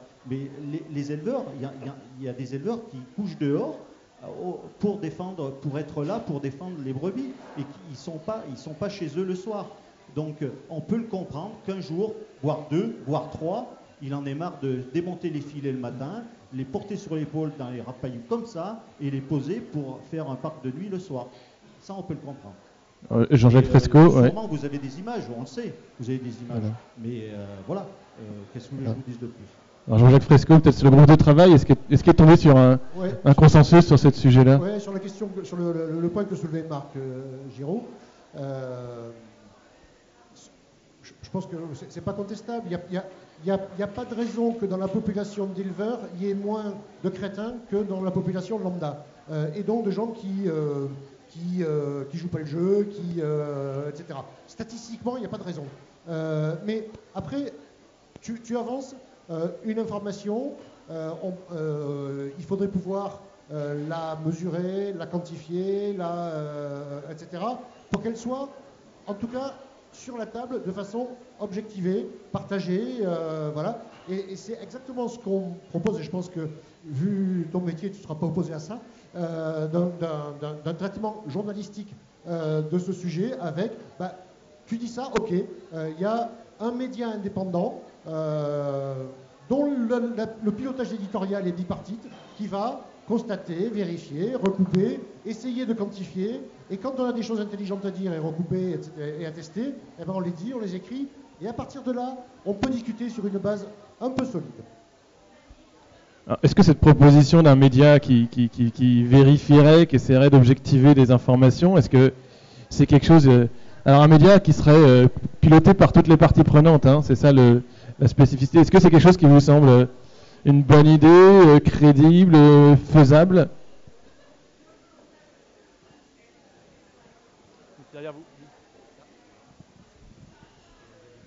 Oui, j'étais euh, samedi dernier, j'étais en Vanoise à l'enterrement d'un très bon ami qui, est- qui a été pris dans l'avalanche, euh, l'éleveur qui a été pris dans l'avalanche à Bonneval. Et euh, il y a eu des témoignages de sa famille et de ses amis, puis il y a eu un témoignage, il était chasseur, il était anti-loup aussi, mais il était chasseur, c'était un bon copain. Et euh, il y a eu, euh, il y un témoignage d'un représentant de la Fédération des chasseurs, enfin un notable de la chasse, qui a fait un long discours pour expliquer que le loup avait été réintroduit. Donc, dire on est sûr, quand c'est l'espace qu'il dit, je pense que ça ne convainc pas tout à fait complètement les chasseurs pour qu'à une cérémonie d'enterrement, on se permette de dire qu'on a vu les loups arriver en bagnole et en hélicoptère. Voilà. Alors, de même, de même, je pense que euh, si les éleveurs veulent que leurs idées soient respectées, il faut qu'elles soient en effet validées. C'est-à-dire qu'il faut qu'on valide le fait que la plupart des éleveurs appliquent les mesures de protection ou pas. Voilà. Mais donc, euh, je pense que cette, euh, pour répondre à la question, oui, j'étais dans le groupe de travail, donc j'ai aucun mérite à en dire du bien du rapport, mais je pense que cette mesure est absolument indispensable et que c'est très vite fait de dire qu'il n'y a plus de fake news. Est-ce qu'il y a une autre rédac- euh, Moi, je trouve ça ouais. fabuleux. hein. Je le dis juste entre deux questions. Euh, L'histoire de la fake news, c'est vraiment euh, le nerf de la guerre, surtout avec le loup. Euh, on a eu les vipères avant. hein. Quand j'étais plus jeune, j'ai toujours rencontré des gens qui avaient vu les vipères lâchées par hélicoptère pour nourrir les aigles. On attend la photo. Et, et- et c'est vrai que là, c'est un truc énorme. Et moi, j'ai vu un truc pas plus tard que, que cet après-midi euh, en arrivant là, euh, par rapport à ces fake news qui sont vraiment euh, la catastrophe actuelle avec Facebook et compagnie. Il y avait une histoire d'un pilote qui est un héros, qui est un Australien, et qui parlait de Notre-Dame-des-Landes. Et en fait, on lui a fait parler de Notre-Dame-des-Landes en disant que c'était un non-sens, etc. L'aéroport, en fait, c'était des gens qui étaient contre Notre-Dame-des-Landes. J'en fais partie. hein. Donc j'ai lu ça avec intérêt. Et euh, ce pilote, qui est un héros, qui parlait de, ça. Et je suis allé sur le site de l'IB. l'IB, ils ont un site comme ça qui s'appelle, je sais pas comment, sur les fake news, des intox. Et je suis allé taper le nom du gars et tout. Il y avait la question qui était posée. Et effectivement, on était en pleine manipulation. Et je trouve que les journaux, Le Monde, etc., commencent à jouer là-dessus, à, à vérifier l'information en fait. Et euh, alors le problème, c'est qu'après, il y a toujours la, théorie du complot et dire que c'est au-dessus encore que c'est manipulé. Mais euh, je trouve que déjà, ça fait le ménage, c'est pas mal. Et donc, par rapport au loup, ça serait fabuleux de pouvoir euh, avoir des gens un peu sages qui fassent le tri dans tout ça et qui puissent faire qu'on ait des informations un petit peu crédibles, parce qu'on entend tout et n'importe quoi. Sur le loup, c'est le délire total. Professionnel. Alors, est-ce que ça, ça vous... ça, je sais si on veut, mais professionnel, ça suffit. Euh, c'est un métier. Hein, euh. J'ai une réaction. euh.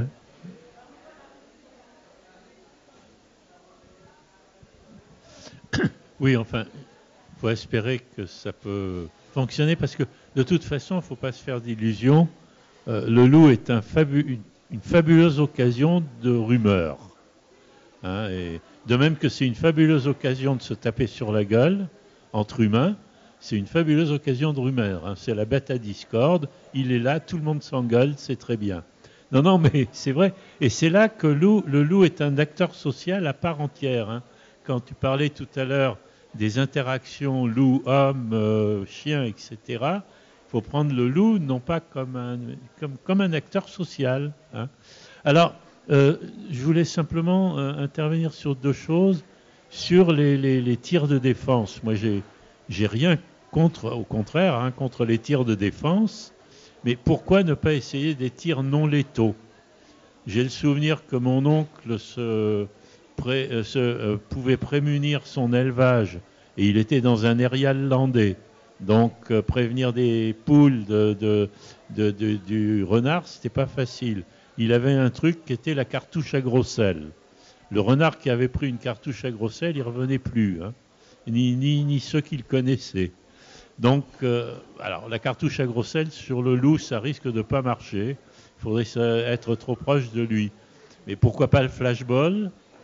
Pourquoi pas aussi des seringues hypodermiques Le loup est endormi. Avant qu'il ne part, on lui flanque une branlée. Et puis hop, il s'en va. Et peut-être. Parce qu'un loup mort, il apprend plus rien. Et il apprend pas rien aux autres. Donc euh, voilà, c'est le problème. hein. Donc c'est un peu le- l'idée. Et alors sur la question des, des, des recherches à faire, je pense qu'il y a quelque chose qui me frappe, qui n'a jamais été fait. Euh, on on s'intéresse souvent sur la vulnérabilité des troupeaux. Vulnérabilité qui tient au paysage, donc vulnérabilité des, euh, des, unités pastorales, vulnérabilité des systèmes d'élevage. hein. bon, euh, l'é- l'éleveur qui, garde en permanence, euh, il, craint moins que celui qui a des, tr- de- des troupeaux parqués, etc. Donc il y a, différentes vulnérabilités. Mais on n'a jamais, dans ces études de vulnérabilité euh, comparées, euh, en- enquêté auprès d'éleveurs qui n'ont jamais, ou presque jamais, été attaqués. Et moi, je me dis, c'est quelque chose qui manque. Parce que je vois dans, le Mercantour, il y a, des endroits où les meutes sont là, et il y a des éleveurs, bah, ils sont attaqués une fois, ils ont été attaqués deux, trois fois en, en 20 ans, et plus depuis. Bah, Peut-être qu'ils- ils ont un truc, ou... Bon, et ça n'a jamais été fait. Personne ne s'est intéressé à ceux qui ne sont pas attaqués, alors que ça leur pourrit la vie aussi bien que ceux qui sont euh, attaqués. hein. Ils n'ont pas, de perte, mais en même temps, ils sont toujours sur le qui-vive. Donc voilà, sur- ces deux points, les, moyens de protection non létaux et, et sur les, tra- les- les travaux de recherche euh, pour comprendre pourquoi il y a des, des troupeaux qui ne se font pas attaquer. Est-ce qu'il y a d'autres euh, interventions tout au fond sur l'un des deux ou, autre chose hein, On prendra aussi. Oui, je reprends la parole, puis je voulais rebondir un peu aussi. D'abord, moi aussi j'ai lu, je ne connais pas hein, techniquement, etc., mais je trouve que ce qui est intéressant dans vos propositions, je trouve c'est l'idée de sortir d'une gestion par la défiance, plutôt vers une gestion par la confiance. Alors confiance dans les sources d'information, confiance aussi dans les éleveurs en disant, bah oui, il faut peut-être les autoriser quand ils voient un loup qui vit, voilà, mais euh, ce qui n'empêche pas des systèmes de régulation, de surveillance, voir combien de loups. En tout cas, je trouve qu'il y a une volonté là de, voilà, de passer plus par la confiance que par la défiance, que je trouve extrêmement positive. Après, encore une fois, sur les, questions techniques ou autres, je ne peux pas savoir. Euh, et du coup, j'avais une proposition, mais qui va un peu dans ce sens-là pour le, deuxième point qui est sur la recherche. Je trouve, et je trouve c'est assez souvent sur les questions d'environnement, c'est qu'on met beaucoup de paquets ou de recherches pour essayer de comprendre de façon très fine et très subtile comment va se comporter l'ours, des écosystèmes, etc. Et, dans son interaction avec le- les troupeaux et autres. Et puis, et, je dis pas ça, mon, mon, est pas, propos est pas anthropocentriste forcené. Hein, c'est bien sur l'interaction.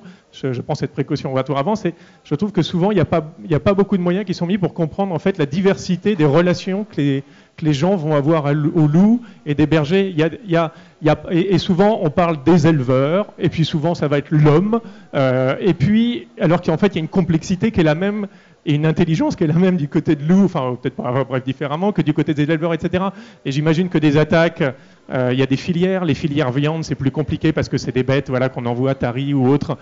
Alors que quand on fait du lait et du fromage, on rassemble les bêtes le soir, donc c'est plus facile pour les protéger. Il y a sûrement, j'imagine, des questions d'âge entre un jeune éleveur qui s'installe et un plus vieux. Il y a sûrement des questions différentes d'un territoire à l'autre où c'est plus facile de se défendre et moins facile. Enfin bref, je suis sûr qu'il y a une complexité. Il y a sûrement des éleveurs qui ont trouvé des solutions ou des territoires où ça se passe bien mieux qu'ailleurs. Et je trouve que dans vos, vous dites de faire des recherches sur l'interaction euh, des loups, comprendre mieux l'éthologie etc. Je trouve que ça mériterait d'être complété du point de vue de la relation de l'autre côté ou de l'interaction de l'homme avec le loup pour mieux comprendre dans cette diversité. Il y a peut-être des situations où c'est extrêmement difficile, quelle que soit la volonté des éleveurs, d'autres où c'est plus facile, d'autres. Enfin voilà, je, me permettais ce, complément. Alors est-ce qu'on connaît bien la diversité des, conditions d'élevage et des éleveurs euh? Alors plusieurs points. Euh, euh, on va commencer par, par, le dernier, puisque ça, ce que vous dites rejoint ce que, ce que dont parlait euh, Raphaël Larère sur euh, pourquoi certains troupeaux, pourquoi conditions apparemment euh, équivalentes, hein, certains troupeaux, certains élevages sont attaqués d'autres ne le sont pas, bah, tout le monde se pose la question. et effectivement, c'est une zone, c'est un, un, secteur qu'il faut investiguer. Et, c'est ce, que enfin, le premier qui, m'a posé, enfin, qui m'a dit on doit se poser cette question-là, c'est le, le référent loup de, de l'ONCFS, euh, Eric Marboutin, à qui j'ai dit bah, euh, si vous, vous ne le savez pas, qu'est-ce qu'il va le savoir? Et, c'est là qu'il m'a dit bah oui, mais moi, c'est pas mon job, il faut demander à l'INRA, parce que c'est un problème de conduite d'élevage, etc., etc. Moi, je ne suis, pas mandaté pour ça. Donc là, ce, que, vous décrivez là, l'un et l'autre, la diversité des, situations et des comportements euh, des, pratiques, euh, etc. Celles qui sont euh, vertueuses, productives, enfin, voilà, fonctionnent, et celles qui fonctionnent moins bien. Pourquoi? C'est effectivement pile poil le trou dans la raquette. C'est là où on, dit, c'est dans cette direction qu'il faut, qu'il faut faire porter très vite des, moyens d'investigation.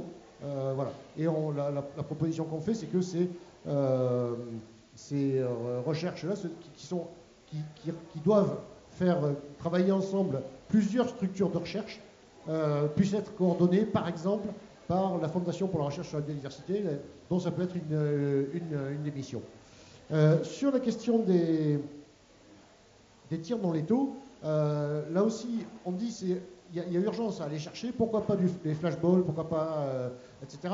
Alors, on, c'est sûr qu'on devrait euh, s'agréger les compétences des gens dont le métier est de trouver des façons de faire mal euh, aux autres sans les tuer, euh, c'est-à-dire ceux qui sont en charge du maintien de l'ordre. voilà. et effectivement, alors là, avec un problème éthique, alors il y a un problème de distance, effectivement. En, France, quand on gère des, manifestants, parce que c'est dans ça dont on parle, euh, lointain, loin, euh, on gère des foules, on gère des masses, c'est-à-dire canon à eau, etc., etc. Dans d'autres circonstances et dans d'autres lieux, Irlande du Nord, Palestine, euh, etc., on utilise des, balles à caoutchouc durci, etc., etc. Ce qui pose un, problème éthique, c'est que un, tir non létal, jusqu'à quel point il est non létal? S'il mutile euh, le loup, est-ce qu'il est vraiment non létal parce que le loup ne meurt pas sur place, mais parce que euh, handicapé, enfin euh, membre brisé, etc., il va crever deux jours plus tard ailleurs. donc, mais alors, alors y a, c'est pour ça qu'on dit qu'il faut accroître l'effort de recherche dans ce, dans ce domaine-là, parce que c'est peut-être un tout petit peu plus compliqué. Le loup, quand il est blessé, on ne va pas le ramasser sur une civière, l'amener à l'hôpital, etc. ah, ça ne marche pas comme ça. Euh, et puis, puis sur les autres points, je pense que je. Claude Fond, est-ce que vous, vous, avez des informations, vous, savoir pourquoi certains troupeaux se font pas attaquer euh, dans certaines zones? Ben, Disons qu'un troupeau à un endroit euh, est l'équivalent avec le même berger à un autre endroit. Euh, je veux dire, il y a, enfin, on en a discuté tout à l'heure, enfin, tu le diras. C'est-à-dire qu'un éleveur avec le même troupeau peut être attaqué à un endroit et pas à un autre. Donc moi, ce que je trouve intéressant dans la proposition, et c'est ce qu'on avait fait aussi, c'est sur la vulnérabilité, c'est les, fameuses analyses de vulnérabilité qui, euh, sont proposées, elles sont, euh, intéressantes à développer, mais elles sont cantonnées, alors je ne sais pas, c'est peut-être un peu technique sans lettres, mais au cercle 1, c'est-à-dire aux zones prédatées, et pas au cercle 2, c'est-à-dire les zones euh, susceptibles d'être prédatées. Voilà. Je veux dire, ça c'est une incohérence, c'est-à-dire qu'on ne prévient pas la prédation. C'est-à-dire que enfin, ce qu'on aurait voulu, c'est que ces analyses de vulnérabilité soient accessibles aux zones proches des zones prédatées, c'est-à-dire aux zones de colonisation, pour étudier la, topographie, euh, les lieux, le système d'élevage, etc., le, système de gardiennage, etc. Donc ça, c'est une proposition qu'on a fait et qui n'est euh, pas forcément retenue, enfin qui n'est pas retenue au jour d'aujourd'hui. Euh, L'ONCFS et l'INRA qui ont des compétences différentes, euh, on a fait aussi la proposition d'intégrer l'INRA et d'autres scientifiques au groupe national loup. On a fait une proposition écrite, on n'a pas de réponse. Et ça date pas d'aujourd'hui. Donc, euh, je suis désolé, hein, mais on écrit beaucoup au ministère, mais on est. Enfin, euh, ouais, il y a quelque chose qui ne va pas. Et donc, voilà, donc c'est une proposition, c'est-à-dire que l'ONCFS qui intervient sur la faune sauvage, ça on peut le comprendre, l'INRA qui intervient plutôt sur les zones d'élevage avec euh, des, gens qui sont spécialistes de l'élevage aussi bien euh, du niveau euh, au niveau parce qu'on ne conduit pas le même troupeau en alpage, en transhumance ou en zone d'élevage traditionnel. Il y a une fameuse étude de l'Aveyron qui fait je ne sais pas combien de pages et qui dit si on mettait avec des conduites en lot, si on mettait des chiens patous à chaque lot, ils ont multiplié ça par les montants, les clôtures, etc. Euh, à mon avis, le contribuable, il en est déjà à 26 millions d'euros. Euh, euh, on, peut aller voir le, ministre Le Maire en disant il faut prévoir pour le budget prédation d'ici la fin du, quinquennat un budget multiplié par deux ou trois. Donc, par la force des choses, il existe des, des, possibilités selon une analyse technico-économique, c'est ce qui est marqué dans la proposition du nouveau plan, alors pour le moment, on ne sait pas ce que c'est, mais on va participer à ces travaux. Nous, ça nous intéresse de participer à ça. Des zones euh, difficilement protégeables. Qu'est-ce que c'est? Ça existait sur l'ancien plan, ça n'a jamais été mis en avant. Euh, je veux dire, est-ce qu'il y a un statut de zone protégeable? Est-ce que c'est un troupeau? Est-ce que c'est une zone? Euh, Et pourquoi le cantonner dans la proposition du nouveau plan dans les zones de colonisation À mon avis, en cherchant bien, il y a des zones non protégeables ou difficilement protégeables dans les zones historiques de prédation depuis 25 ans. Voilà. Donc pourquoi ce cantonner là? Nous, on a un objectif d'équité de traitement entre éleveurs et d'équité de traitement euh, euh, sur le territoire. On n'a pas parlé des parcs nationaux, des cœurs de parc. Il est inconcevable, inconcevable qu'un éleveur qui pâture en cœur de parc soit livré à la prédation au nom de quoi Voilà. Donc l'équité de traitement, ça commence aussi par ça on, a fait une proposition que, je veux dire, ça peut être des agents de l'État, euh, euh, ou, des, euh, lieutenants de qui est chargé de faire la défense du troupeau, je parle bien de défense, y compris en cœur de part. Voilà.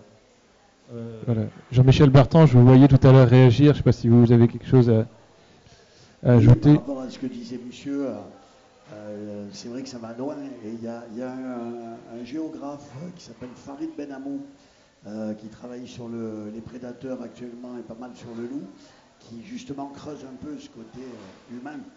Euh, et, ces travaux sont super intéressants justement quant à la perception de l'animal.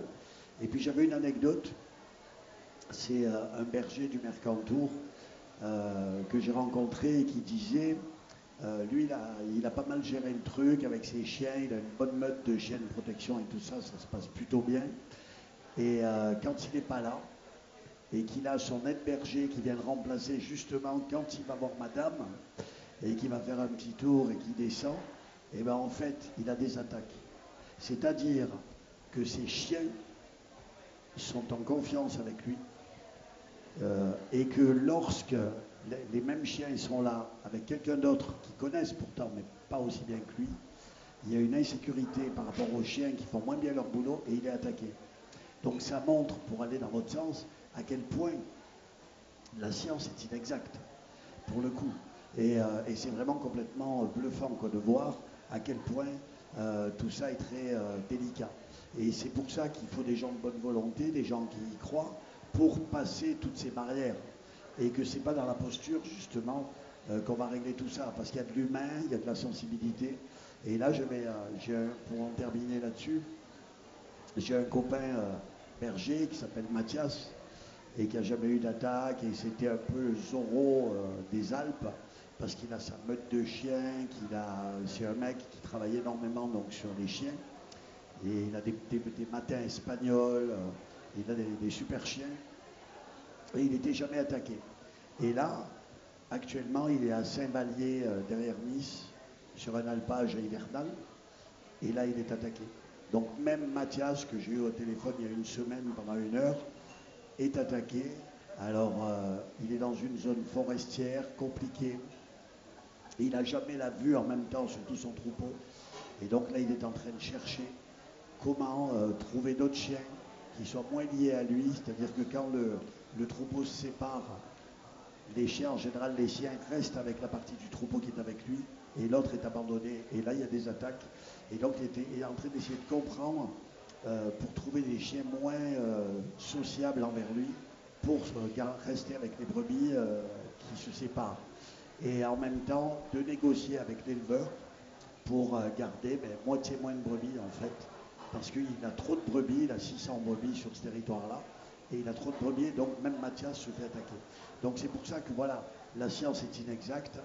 Euh, tout le monde avance à petits pas, mais à partir du moment où on a affaire à des gens de bonne volonté avec qui on peut discuter, comme avec toi, bon ben ça va quoi. À partir du moment après où on rentre dans des postures euh, de gens hystérisés et qui bloquent tout, euh, ben voilà, on n'en sort pas. Donc déjà il y a un travail énorme à faire pour et d'où l'intérêt de la note pour détendre tout ça et essayer d'avoir un peu d'honnêteté intellectuelle et de respect. Alors, Il y, a- il y a un point qui est pas du tout sur lequel personne n'a rebondi, c'est sur le, le pilotage un peu de, de la gestion de- de- des populations avec ce chiffre de 20% qui est choisi de- dans la note. euh, personne ne réagit. Je pensais que quelqu'un réagirait. euh.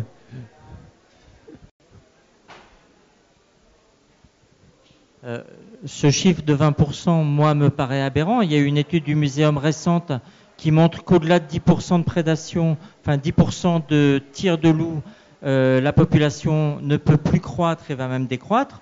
Donc on est largement au-dessus de ce chiffre de, d'impo- de 10% et ne peut pas correspondre à, une protection de l'espèce en France. De toute manière, ce chiffre de 20% est aberrant. Alors, on va expliquer pourquoi on est arrivé à ce chiffre de 20%. Euh, il est fondé sur l'ESCO, le- l'expertise scientifique collective du, euh, de l'ONCFS et du Muséum d'histoire naturelle à laquelle vous faites référence. Euh, cette expertise scientifique collective, euh, je, l'ai brièvement évoqué tout à l'heure, a rassemblé incontestablement les meilleurs spécialistes du loup en France. Donc elle n'est pas, elle pas en elle-même, elle n'est pas attaquable. Elle dit plusieurs choses. Elle dit des choses très robustes. Euh, et elle dit à plusieurs reprises dans l'étude que euh, tous les modèles connus euh, en France et au-delà, dans le monde, sur la dynamique des populations de loups et sur la démographie des populations de loups établissent que une population de loups reste en croissance jusqu'à un taux de mortalité, j'ai bien dit de mortalité, pas de, pas un taux de mortalité de 34%. 34%. Voilà. Euh, ça, c'est, je dirais, ce qui est robuste dans, le, dans, une affirmation des scientifiques qui disent euh, autant qu'une vérité scientifique est une vérité, euh, jusqu'à ce qu'on dise que c'est, plus compliqué que ça, mais en tout cas, ça, on peut, on peut partager ça. Très bien. Et ils disent, l'ex- l'expertise paraît en mars 2017, euh, et ils disent, aujourd'hui, on a une dynamique de la population dont on ne sait pas trop s'il s'agit d'une dynamique freinée ou d'une dynamique exponentielle.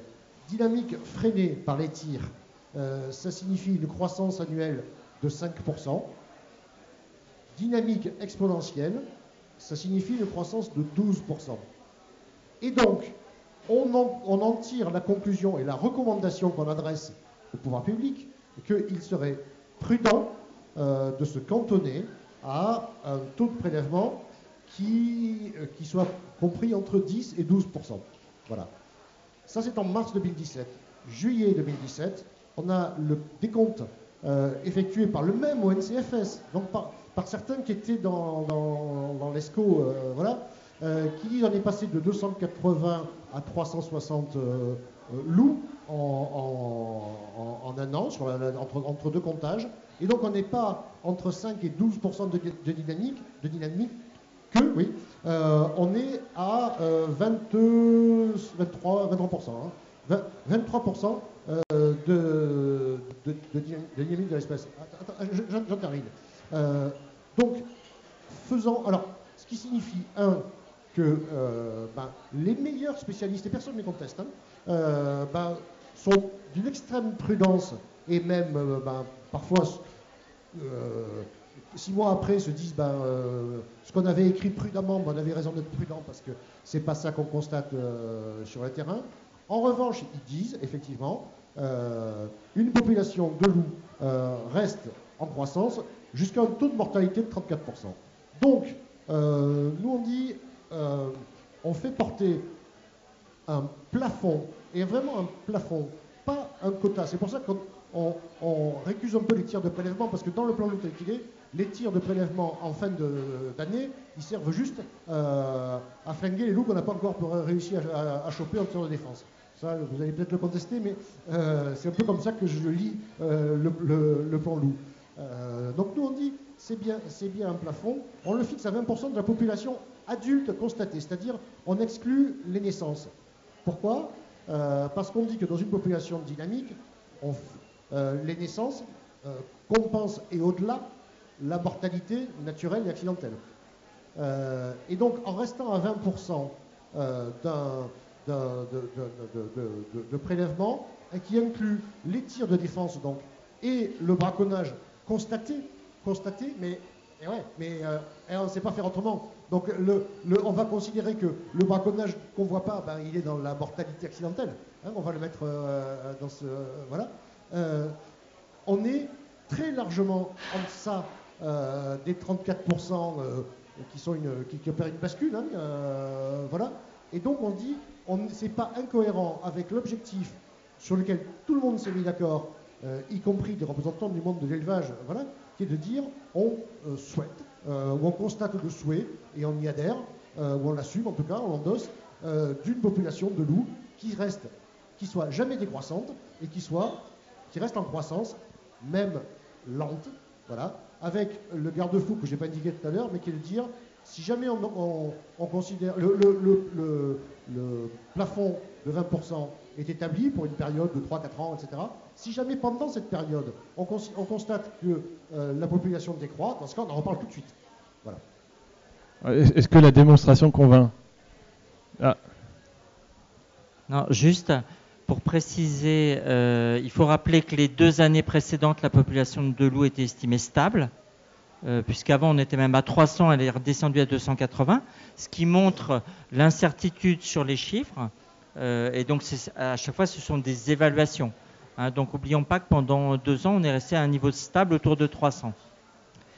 Deuxième point, il ne faut pas oublier qu'il y a la moitié, on estime qu'il y a la moitié des jeunes louveteaux qui meurent avant l'âge d'un an, donc ils sont inclus dans cette mortalité de 34%, je suppose. Hein. Comme, chez beaucoup d'espèces, la moitié des jeunes nés dans l'année ne passent pas l'année suivante. Hein. donc il faut les inclure. Et, évidemment, il faut rajouter dessus le braconnage, qui est difficilement mesurable. Mais euh, de mémoire, c'est quelqu'un qui s'appelle Vincent Vignon, vous connaissez peut-être, qui a fait une étude il y a 7-8 ans sur le nombre de loups en France et à l'époque, il n'y avait pas encore tous ces tirs autorisés par le gouvernement, puisqu'on était à 3-4 tirs par an, et qui avait estimé qu'en fonction du taux d'accroissement annuel de la population de loups, il aurait dû à l'époque y avoir déjà deux fois plus de loups qu'il n'y en avait. Donc ça veut dire qu'il y avait la moitié des loups qui s'étaient évaporés, entre guillemets. Donc moi je pense qu'avec votre taux de 20%, vous êtes sur un, chiffre de loups à abattre qui va inévitablement faire baisser le nombre de loups en France.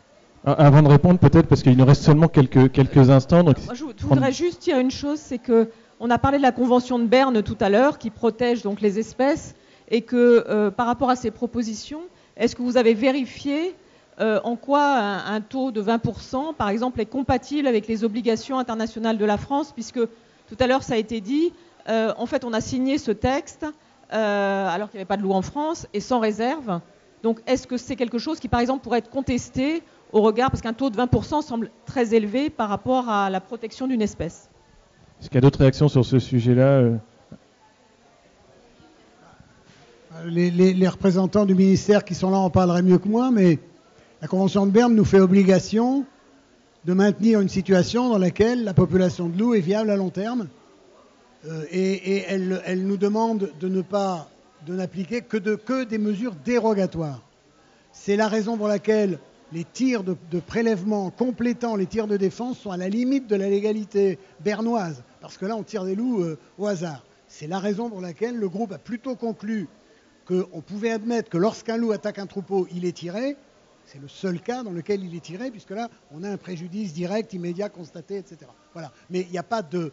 Euh, et, alors, moi, il y, a un truc qui me gêne dans le rapport, c'est que je pense que dire aux gens ça va continuer à croître de manière continue sans, fixer une limite à cette croissance, c'est dur à comprendre pour l'ensemble des Français. Donc je pense qu'un jour, on sera obligé, mais probablement pas au niveau français, mais au niveau de l'Europe du Sud, on sera obligé de dire Espagne, Italie, France.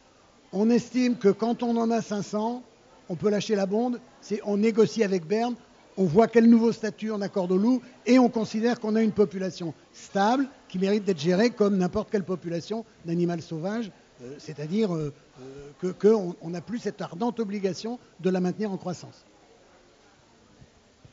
Est-ce qu'il y aura une, réaction ou même deux, parce que le, temps file et on va devoir conclure. Est-ce que, Jean-Jacques Fresco, est-ce que la réponse a été donnée euh, C'est bon? Je, Oui. Je crois, après, euh, euh, comment dire ça, sera, ça, sera en tout cas ma conclusion. personne dans ce groupe n'est reparti en disant super, on a la solution, voilà, et personne n'est reparti en disant euh, je suis totalement à l'aise avec la totalité euh, de ce qu'on a, euh, de ce qu'on a écrit. En revanche, on est reparti en disant on a tous défenseurs du loup dont François ou moi faisons partie, représentants de l'élevage, alors Claude Fond n'y était pas, mais, il y avait un éleveur dans le groupe, et voilà, on est en se disant on a ensemble élaborer une architecture qui est une, une contribution qui nous paraît pas complètement euh, aberrante au débat et euh, on est content d'avoir constaté que hors de la pression des postures et hors de la pression euh, des résultats à atteindre, on peut se, se, se, retrouver sur un certain nombre de positions qui font baisser la pression et baisser la conflictualité de ce dossier parce que euh, moi qui suis un, défenseur du loup, ma conviction profonde, c'est que tant qu'on ne fera pas baisser la conflictualité des humains autour de ce dossier, la population de loup sera en danger. Et qu'elle le sera beaucoup moins quand on pourra en parler de façon beaucoup plus apaisée, sereine et avec ceux qui en sont les premiers protagonistes au quotidien. Merci. Bah, je ne sais pas si vous voulez conclure, mais oui, oui, oui, Enfin, moi je veux bien euh, conclure. Euh, donc je, redis, je redis que j'ai apprécié, apprécié euh, la note. J'apprécie aussi ce, cet échange, ce, débat. je veux vous redire que la, les organisateurs professionnels, je veux dire, ont, pris leurs responsabilités, c'est-à-dire que des réunions prédation, au-delà de la posture, hein, je veux dire, il y en a et il y en aura encore. Euh, c'est impressionnant le nombre de réunions parce qu'il y a des thématiques bien précises. Euh, mais au-delà de la bonne volonté de chacun, on est quand même dans un cadre politique, on est obligé d'en parler. C'est-à-dire qu'il y a des arbitrages politiques qui sont faits, qui plaisent à l'un et qui ne plaisent pas forcément à l'autre. Il y, en a. Il y en a pour le, nouveau plan loup. Nous, on, le dénonce chaque fois qu'on le dénonce, mais la profession, euh, au-delà de, la Fédération nationale ovine que je représente, c'est-à-dire que toutes les organisations syndicales, quelles qu'elles soient, euh, je veux dire, elles sont unanimes sur le sujet, elles participent à tous les travaux, elles sont euh, remplies de bonne volonté et, elles, ont toutes le désir de, trouver une solution pour les éleveurs avec un objectif de baisse de la pression de prédation. Et là, c'est vraiment notre objectif. alors, les dossiers politiques qui concernent euh, l'écologie et l'agriculture, il n'en manque pas au jour d'aujourd'hui. Euh, ouais, ça fait sourire, mais des fois ça fait pas sourire parce que euh, nous, ce que l'on veut, ce que l'on a dit aussi, c'est que l'élevage, sur le dossier de prédation, ne doit pas servir de monnaie d'échange entre guillemets politique sur d'autres dossiers je veux dire, si on mélange tous les sujets qui concernent l'écologie et l'agriculture, malgré les bonnes volontés de chacun, on n'y arrivera pas. Ne, pas mélanger tous les sujets. Jean-Michel Bertrand, je ne sais pas si vous avez un mot rapidement, parce que je vois qu'il est 8 heures et qu'on va devoir le libérer. Pour dire que cette note, pour moi, elle est pleine de bon sens. C'est déjà pas mal. C'est déjà très. Du bon sens. Et euh, ouais, ça donne de l'espoir. Et puis après, on aurait pu parler des prédateurs, mais ce sera une autre fois. Parce que quand on parle de prédateurs et de régulation, ça mérite aussi un autre débat, la régulation des prédateurs. Et eh ben voilà. ça, ce sera un autre débat. En tout cas, moi, j'espère qu'elle ira loin, cette note, qu'elle ira dans les bureaux dorés des ministères et qu'elle fera son bout de chemin. Bravo en tout cas pour le travail. Bravo et merci pour l'invitation et merci à vous. En tout cas, pour parler de l'avenir et de la prochaine fois, je laisse la parole pour euh, terminer à Sarah Gros de la Fabrique écologique. Oui, euh, en deux secondes pour vous laisser partir. Merci déjà d'être venus nombreux. Merci pour les débats, merci aux grands témoins, merci pour l'animation, merci à la recyclerie de nous avoir euh, encore une fois accueillis. Le prochain atelier, ce sera le 6 mars, ce sera sur la question euh, du gaz euh, dans le mix énergétique. Et puis d'ici là, si vous voulez contribuer à la fabrique écologique, vous pouvez nous aider en faisant un petit don. Il y a les fiches amis qui vous attendent à la sortie. on vous offre notre livre en échange. Et puis il y a 66% du don qui est déductible de vos impôts. Voilà, merci beaucoup à tous et à bientôt.